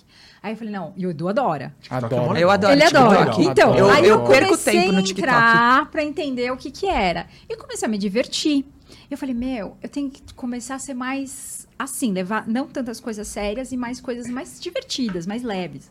E comecei a mudar, mudar, comecei a postar os vídeos mais leves e bombou, tá bombando. Só que dá trabalho. Não pensem vocês que é fácil. Foto é mil vezes mais fácil. Dá Imagina. muito trabalho fazer um vídeo. É, tem edição, tem a música, tem toda uma coisa ali. E, e você vai receber crítica. Então eu já recebi algumas lá, assim, que eu fico, ai, cacete, eu preciso me acalmar, assim, não. Mas tá bombando, é um negócio Segue muito louco. o Edu, não lê as Olha, críticas. desencana. É. Desencana. Então, mas é duro, é isso que eu tô falando. É porque tem um monte de comentário positivo. Mas, Se tiver Ju, um negativo, é o que tô negativo que, te falando. pega, Você né? tem que aprender a lidar com isso. É. E eu não sei se. E outra, constância tem que ser toda vez. Não é assim, ah, um dia eu vou, faço e tudo bem. E aí daqui um mês e meio eu vou fazer de novo. Não, não. Tem que ser todo dia. Todo dia tem que ter vídeo no canal. Todo dia tem que estar. Volume, volume, volume, volume. Não tem jeito. Então, ma- mas, mas deixa eu fazer um, um ponto aqui sobre isso que você está falando, né? É, até pro, que nem o Edu fala, pro pessoal de casa, né? É, porque assim, ah, quando a gente ah, a gente monta as nossas estratégias e a gente vai falar assim, pô, vamos montar um time para levar para algum lugar, para participar de um de uma, de uma de um grupo, de um time, de um evento e, e qualquer coisa assim, a gente é, como vocês mesmos falaram, né? A gente busca pessoas que tenham alto alcance, porque é importante para a gente evidenciar o produto, né? Para a gente evidenciar a estratégia. E a gente busca rostos novos para viver uma coisa parecida com o que você viveu, né? Então a gente Sim. fala assim, ah, a gente precisa desse rosto novo que ah, que tem potencial de fazer uma coisa muito legal, que é o caso do Thiago, né? É, a gente chama o Thiago, o Thiago tem crescido, né? E, a- e a- no final ah, ele ajuda a marca, a marca ajuda ele e- e, por aí é vai. uma. É, e eu acho que quando você coloca isso que você está falando, que você acabou de falar, né? Tem que fazer o tempo todo, tem que, é, tem que pensar numa coisa a mais, não dá para ser só corrida e, e tudo mais. Eu acho que assim, é, no ponto que vocês estão, vocês dois, e vocês três, que é Edu, Val e Tênis Certo, é, isso é, é o dia a dia de vocês, é o job description de vocês, é o que Sim. vocês têm que fazer e faz parte do que vocês têm que fazer. E eu acho que vocês estão certos, né? É, mas eu acho, de novo pro pessoal de casa, eu acho que é assim, é, eu acho que tem hora que o bom é inimigo do ótimo. Então eu acho é. Que, que se a gente fica se preocupando Os ah, detalhes, né? em, em fazer, não, eu, eu tenho que fazer mais, ah, eu, eu não posso ser só corrida, eu não posso ser só isso. Eu, eu acho que assim, ah, o processo, ele. o, a galera que treina com, com o Cláudio Castilho coloca uma hashtag ali que é respeito o processo. né? Ah, o Bruno Bem Levinho coloca sempre isso, né? O respeito o processo. É, eu acho que o processo ele deve ser respeitado. E eu acho que as pessoas, na tua pergunta, que é ah, como é que a pessoa começa essa história, eu acho que é mais tranquilo. Sim. É, E eu acho que quando ah, a pessoa cria essa legitimidade, tem essa consistência e faz uma coisa para ela se divertir, ah, e isso está de acordo, é, a gente não vai buscar. é, como é que eu vou dizer isso? Assim, é, a gente não quer. ah, a, gente precisa do alto alcance. A gente precisa estar com vocês, precisa estar com o Sérgio, precisa estar com o Gustavo Maia, precisa estar com o Maico, com o Silvio Boia, com o Marcel, com o Bruninho, com o PR Running, com toda essa galera. A gente precisa estar com todo mundo. Tá vendo? Faltou uma mulher. Só tem homem Uhum. na sua lista. É, é isso que a gente. a gente não, já não, mas a gente tá não, falando não. o que tá eu faltando. perdi minha É, exato. Não, o que tá não, faltando? mas isso é uma coisa que a gente estava comentando antes. Às vezes chega tênis só pro Edu. Só chega tênis pro Edu. Agora isso tá mudando. Não, agora só chega pra Val. Agora tá chegando só essa, pra mim. Essa coisa não vê. Assim, Nossa, a gente só mandou pra Val. Mas no não, e pra mim? começo, Não, só pra Val. no começo eu tinha que ficar falando assim, viu, pessoal? Tem uma mulher no canal, não sei se vocês perceberam, mas se mandar pra ele, manda pra mim também. Eu tinha que falar. Aí, não chegava, por exemplo, o Alpha Fly chegou pro Edu, pra mim não. Eu corri É porque Barcelona. o Edu é mais legal. Então, Edu é mais Exato. legal. Aí eu comprei o tênis. Eu fui lá, comprei, ainda teve uma promoção, usei o cupom tênis certo 20, fui lá e comprei. Você me deu de presente, não comprei não. Mentira, ele me deu. E eu corri Barcelona, fui muito bem. E a gente falou com o pessoal da, da Nike, né? Quando teve lá uma conversa, eu falei assim, gente, vocês mandaram pro Edu e não me mandaram. E aí vocês falam, né, que, ah, que tem que ter mais mulher, mas vocês repararam que tem uma mulher que vocês não mandaram pra mim? Aí eles, putz, nossa, ai, caramba, desculpa, tal. Eu falei assim, é, tudo bem, mas que isso, o- trabalha isso para que vocês consigam na próxima vez não acontecer. Não só comigo, porque, meu, falando de verdade, não me dói mais. Antigamente eu ficava doída. Hoje eu falo, cara, eu tenho minha voz. Você não vai falar, não tem problema nenhum. Eu falo, sabe? Demorou para eu entender isso. Demorou para eu virar e falar assim, eu tenho voz. Eu não preciso mais que alguém fale para mim. E se a pessoa gosta de mim ou não gosta de mim, o problema é dela. O problema é que eu vou continuar fazendo meu trabalho e fim, sabe? Então demora pra você entender isso. E aí, quando as marcas só vão entender se tiver uma influência de uma mulher lá para falar. E, e, de, e quando eu falo mulher, e de outros. Eh, e de outras cabeças, e de outras formas, e de outros jeitos. Porque senão fica só no mesmo, sabe?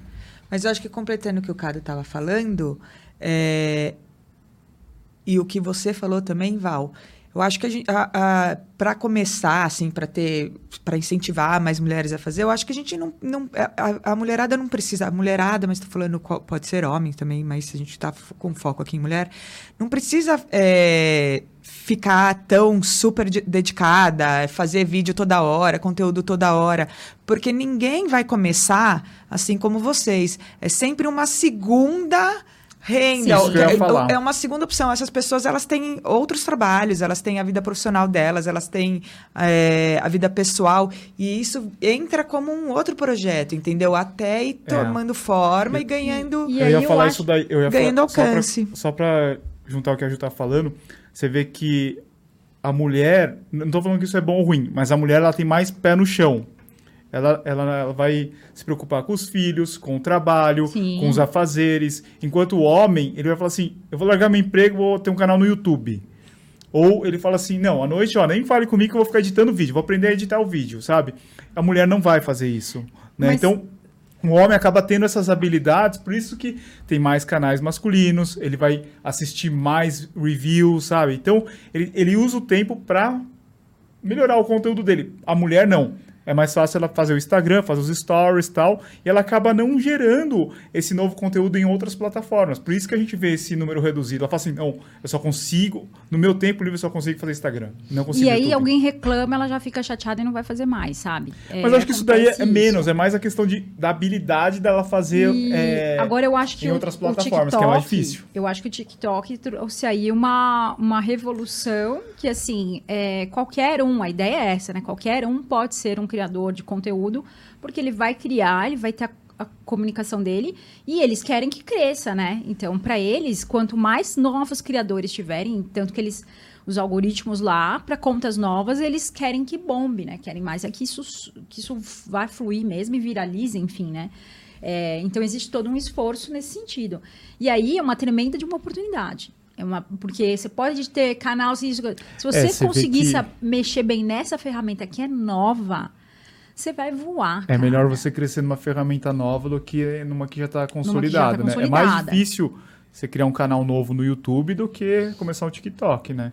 E aí fazendo. E é, isso, volume. Aí vai não lá, sei, faz. vocês que são especialistas nisso. É, aqui. Não, mas eu, eu acho legal, eu não sei se vocês, vocês veem assim, tipo, ó, tem o Ian, que ele é do último ano, a Gabizinha, Gabi Oliveira. Aham. Oliveira. Eles, eles apareceram primeiro no TikTok e daí E eles... eles fazem um conteúdo original. Você vê que eu acho que a originalidade é muito Algumas coisas né? até que são. Não é copiar, tem influência, né? Então, vi alguma coisa que funcionou ali, vou replicar. O que Vi não uma- é nenhum problema. Que não é Nenhum nenhum problema, problema, nenhum muito problema. pelo contrário. É, é justamente isso. Enquanto Você tem pode- ele fazendo e copiando algumas coisas legais, ele ou ela fazendo e copiando, tem gente que não tá fazendo nada. Exato, Exato. é isso que eu ia falar. Eles faça. fazem muito bem. Então é muito isso, faça, vai fazendo, vai ver o que tem de que tá dando certo. E eu mesma, eu falei pra Edu, quando começou, eu falei, ai, que droga, TikTok, eu não acredito que eu vou ter que começar. Meu, e eu comecei a fazer e comecei a me divertir. É muito bacana, é um negócio muito. É, eu acho que o legal do TikTok é isso, né? Que ele, ele impulsiona pelo conteúdo e não... é, eu, eu não preciso seguir a pessoa para receber aquele conteúdo. Sim. Eu tô ali e recebo um conteúdo de uma pessoa que eu nem sei quem é. É muito engraçado que no, aqui parece que no Instagram o, pessoal conhece a gente, sabe quem é a Val e o Edu. E aí, quando eu não uso a minha conta no TikTok, eu falei, meu, vamos, vamos focar no tênis certo, senão eu, eu vou pirar. É, e aí a gente posta umas coisas lá. E as pessoas não conhecem a gente. E é muito engraçado. Quando a gente São fala com o Dudu novas. Sincero, aí o pessoal fala assim, nossa, eu tô esse japonês hoje. Eles não conhecem a gente. Aí eu falo, nossa, cara, é, é, é diferente, né? É estranho. Quando eu falo, o pessoal sabe, Dudu e a Val, né? Lá é o japonês, entendeu?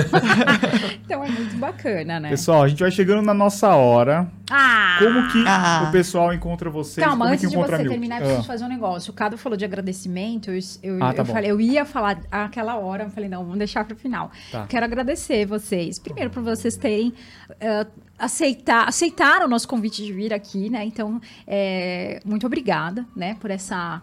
Por nos prestigiar, conversa deliciosa e principalmente por mudar a nossa história de vida, né? Verdade. Porque lá atrás, se não fosse a Ju me convidando para ir para Nike, depois me convidando para ir participar da Olímpicos, vocês dois, né? A gente não ia nem estar aqui hoje Verdade. com o nosso canal, com tudo isso que a gente vive. E o nosso casamento, que vocês já tiveram lá também com a gente, né? Que é, virou uma história de amor, enfim. e- No Bota Pra Correr. No Bota Pra Correr, né? Que a gente se encontrou. E, gente, muito obrigada, de coração, por tudo que vocês conectaram. Eu acho que vocês fazem um mudanças. trabalho também pra comunidade de corrida, né? É. É muito Talvez mais do que o trabalho de não- vocês. É. Eu acho que vocês não chegam no fim do dia, colocam a cabecinha outra vez e falam: caramba, eu mudei a vida da- das pessoas do, do mundo. Mas é mais ou menos isso. É, sabe? a gente tenta transformar o mundo num lugar com pessoas mais felizes. Sim, Através com do esporte. certeza. Com certeza. O leitinho vai para todos os lados, né? Aí. Nada melhor pra finalizar, né? Verdade. Como é que o pessoal encontra vocês? Encontra a Milk? Cara, encontra a Milk mais fácil é no Instagram, né? Que o nosso Instagram é Insta da Milk. É, mas tem o meu Instagram pessoal, que é cado.santos, mas cado é KDO. É, precisa mudar, hein, Cado? Tá Eu não, eu difícil tentei, esse. Mas é que o, o Cado. Se você me der uma sugestão, eu mudo. Porque assim, é. KDO.santos. Porque o, o Cado já tinha, e Cado Santos tudo junto já tem. E... Ricardo Santos não fica legal. É, né? Ricardo Santos, você acha que não tem? Já tem, 5 mil. É, vai ser Ah, Ricardo Santos K é legal, 5, né? Ricardo Santos, 1.400 vai ser, né? E você, Ju? Eu sou Jucassino, É, arroba Ju Jucassino. É, e Insta, arroba Insta da Milk também, né? Que é onde Não, mas a é assim, se, todo mundo. se mandar ah, direct pra gente... Currículo. é, Pode mandar currículo? Não. Não pode, tá Não, fechado. Não, não mas pode, o que mas pode é o lugar. seguinte. Não, o que pode é o seguinte. Essa é uma bela pergunta, Eduardo. A, a história é a seguinte. É, a gente sempre busca pessoas para trabalhar na Milk. Sempre. A gente sempre Tá está sempre buscando rolando. gente nova. Para você para você buscar essa oportunidade de, de fazer um trabalho para a Milk, é, você tem que entrar no site da Milk. Dentro do site da Milk tem um botão que chama Trabalhe Conosco.